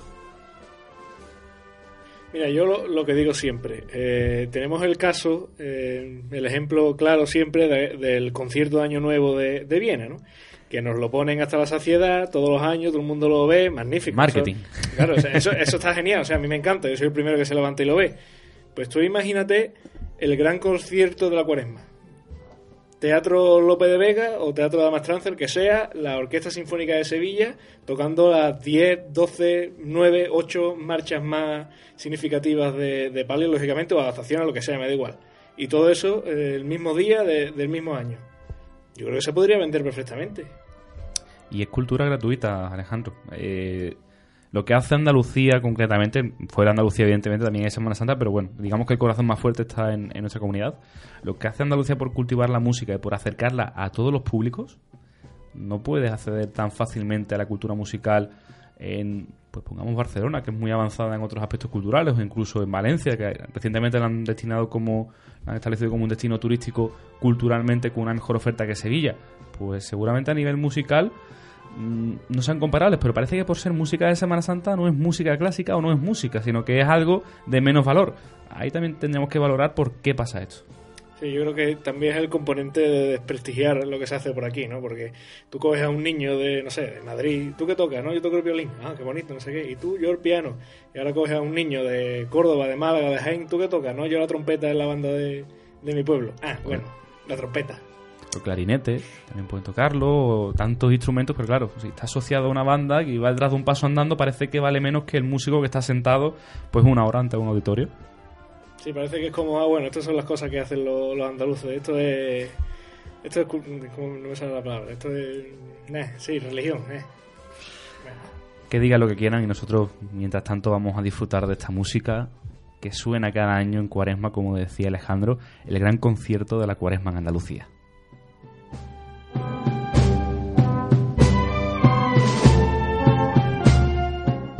Y ya vamos a tener que ir finalizando el programa de hoy. Y como viene siendo habitual, cuando despedimos los programas especiales cofrades, aparte de desearos a todos los compañeros que estáis aquí lo mejor y por supuesto los mejores momentos capillitas para, para esta próxima Semana Santa, quiero que compartáis con la audiencia una hermandad y un rincón que para vosotros es especial os recomendáis ver. Julio, cámbiame la marcha porque ya estamos entrando en la capilla. Ya hay que irnos un poquito más triste porque se acaba el especial hasta el año que viene. Y por ejemplo, Alejandro, para ti, eh, en tu despedida, ¿qué momento especial de la Semana Santa propondrías este año? Pues mira, pues voy a barrer un poco para casa y voy a recomendarle a todo el mundo que se acerque a ver San Benito, lógicamente, eh, que ya lo hace mucha gente, pero que lo haga, bueno, pues a la vuelta quizás, ¿no? Cuando ya Una calle. está cayendo la noche, pues por allí por la calle Águila mismo. ¿Y por qué? qué? qué tiene de especial esa calle que no tenga otras para ti? Bueno, ya va saliendo del centro, ya te vas yendo para la calzada y, y ya va cayendo la noche o la noche cerrada ya y yo creo que es bastante bonito. No hay muy- demasiado público porque la gente a esa hora pues ya o se han ido o está por otro sitio y yo creo que es un sitio bastante bonito para ver San Benito. Alejandro, que nos respete el tiempo y que tengas una buena estación de penitencia el martes. Igualmente. Muchas gracias. David, tu primer programa no podías empezar mejor porque sé que a ti en particular te gustan también estos temas. Yo este año no la voy a vivir aquí en Sevilla, me voy fuera a conocerla de otra forma, me voy a Huelva, a ver cómo se da allí. Y yo recomiendo de aquí de Sevilla a Veracruz en su recogida, Veracruz de aquí de Sevilla, la revirada de Virgen de los Buenos Libros. Mm, Es un momento que a mí me gusta muchísimo. Pues David, muchísimas gracias. Esperamos escucharte muchos martes más. Disfruta de otra nueva Semana Santa. Cada Semana Santa es diferente y este año para ti, pues ca- casi por completo. La verdad que por completo, pero bueno. Muchas gracias, David. Álvaro Holgado. Pues me voy también al lunes santo y escuchando marcha así. Yo para eso sí soy muy rancio y yo, por ejemplo, algo que no perdono nunca es la entrada de San Vicente. La- esa calle ya Cardenal Cisnero, Virgen de los Buenos Libros, todo apagado y es ponerte detrás del palio y prácticamente muchas veces dices que hasta cierro los ojos y empiezo a escuchar las marchas hasta que entra. Ujú. Pues mira, otra recomendación nueva. Yo en particular no, no he visto nunca las, las penas en, en la recogida. Sí he visto la Veracruz y también lo recomendaba. Álvaro, en tu caso, mm, mucho ánimo porque tienes a tus espaldas mucho peso en, en todos los sentidos. Eh, disfruta mucho de la Semana Santa y esperamos volverte a ver pronto. Muchas gracias, igualmente. Eugenio, para ti otra Semana Santa desde un punto de vista diferente al nuestro, me parece. Mm, Sí, diferente, pero bueno, ya como te decía antes, también se vive bien y bonito, aunque sea con otra perspectiva. Te, vamos, te, puedo, te puedo dar Sí, sitio, sí, ¿eh? por supuesto. Yo- yo te iba a Además- preguntar. Cuéntame. Además tengo hasta tres, fíjate tú. Pues di- dime dos, venga, te dejo decir dos. ¿Dos? Eh, No. no, no, hombre, uno voy a tirar para casa también, como ha hecho Alejandro. Eh, en este caso, la salida del tiro de línea, para que la gente pueda ver aquello que, que he contado. Y la otra, como me la ha quitado lo de Veracruz, pues voy a decir otra, que es la recogida de- del dulce nombre. Y la recogida del dulce nombre de entre tantas recogidas que hay en la Semana Santa, ¿por qué? ¿Qué, qué te gusta en especial de...? Pues en ese momento, quizá por eh, el final, ya en la plaza de San Lorenzo, o incluso las calles ya finales, donde apagan todas la- las luces, y es muy, muy especial. Pues Eugenio, disfruta mucho de la Semana Santa y volvemos a escucharte muy pronto aquí en los micrófonos de Todo No Amalgama. Igualmente, Jesús, que tenga un buen, buen martes santo también. Muchas gracias. Esperemos que nos respete el tiempo. y Alba, te dejo a ti en último lugar, porque quiero que me sorprendas, a ver qué momento nos recomiendas. Pues mira, antes de compartir mi momento, eh, quiero decir que me ha traído un recuerdo muy bonito de mi infancia el momento que decía Álvaro de la recogida de las penas, porque precisamente con un invitado que tenemos esta noche aquí en el estudio, mi padre, Si quiere puede acercarse. que ¿eh? me gustaría, me gustaría que se acercara también y que nos dijera su momento. Me ha recordado a, a- bueno, pues a una Semana Santa mía muy pequeña y, precisamente a ir con él de su mano. Para mí era ya tardísimo, era prácticamente, bueno, una maldad, una travesura el estar en la calle a esas horas y recuerdo haber ido de su mano a ver precisamente la eh, encerrarse San Vicente. Y creo que es uno de los momentos que, aunque era muy pequeña, sí que se me grabaron en la retina y que, me impactaron muchísimo. Y ahora va mi momento. Para mí el mío, que también suelo compartirlo con él todos los años, es eh, ver la subida por la cuesta del bacalao del Cristo de los Gitanos. Muy bien. ¿Qué, qué tienes que, que decirnos? Ya eh, Alba nos ha anticipado vuestro momento en común quizás, pero bueno, cuéntanos también qué, qué te parece a ti ese momento. Buenas noches a todos y muchísimas gracias por, por haberme dejado participar con vosotros y escuchar este programa. Entiendo que magnífico, donde habéis tocado una serie de puntos muy importantes donde hemos aprendido todo. Pero particularmente eh, lo que a mí me, me ha llegado. Yo de Granada vengo a Sevilla, pero lo que sí me ha llegado ha sido la entrada del Gran Poder. La entrada del gran poder. Es, es otro sentimiento, es otra cosa. Ver a ese Cristo pasando que parece que anda por la calle es todo un, esencia, arte, poderío, le podemos llamar cualquier cosa. Que yo creo que eh, no podemos olvidar en este programa recordar que mucho, muchos de los momentos que vemos, aunque son efímeros, solo se hace cuando salen del corazón. Bueno, se ve que, que te viene por tus genes, ¿eh, Alba? aquí puedes estar invitado cuando quieras, ¿eh? De verdad, te lo, te lo decimos. Muchísimas gracias por, por compartir tu momento. Y yo voy a hacer un- una pequeña apología de- del trabajo que hacen muchas hermandades fuera de los días de nómina de la Semana Santa. Eh, tuve la oportunidad de disfrutar eh, esto el fin de semana pasado de, de algunas eh, procesiones. No, ninguna de ellas son hermandades como tal, no son hermandades penitenciales. Las que más son asociaciones parroquiales. Y en este caso quiero hablar de la Caridad de Santa Aurelia, porque fue un momento inesperado por completo. Yo iba a ver con mi ilusión y mis ansias de empezar la Semana Santa y, y ver cómo se recogía con, con una penumbra muy, muy familiar todo, como poco a poco esta Virgen de la Caridad iba adentrándose en su templo. Y la sorpresa no quedó ahí porque una vez que ya quedó arriado el paso en el templo, el- la hermandad invitaba, la asociación invitaba a que todo el público entrase en, la parroquia y todos juntos pues le cantaban una salve a, la procesión con, los cirios del cortejo sin apagarse en, una penumbra casi mística y ya una vez que finalizaba todo pues así se daba por, finalizada la, estación de esta agrupación parroquial. Desde luego, como hemos comentado, al final el germen de las hermandades tiene un origen más humilde y quizás de este modo pues podamos defender el trabajo que muchas agrupaciones hacen fuera de los días de nómina de, Semana Santa. Julio Keuner, Alba Canovaca, mil gracias por estar a, los cuadros de la técnica una semana más en este programa tan especial y tan bonito que cada año repetimos.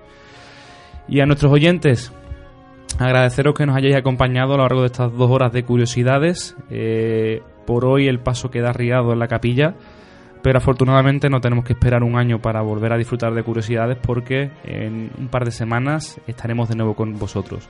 Mientras tanto, que el tiempo nos acompañe, mucha suerte en estos días de intensos rebujones y empujones. Feliz estación de penitencia a aquellos que procesionéis y disfrutad mucho de los días de la pasión en Sevilla. Muchísimas gracias a todos.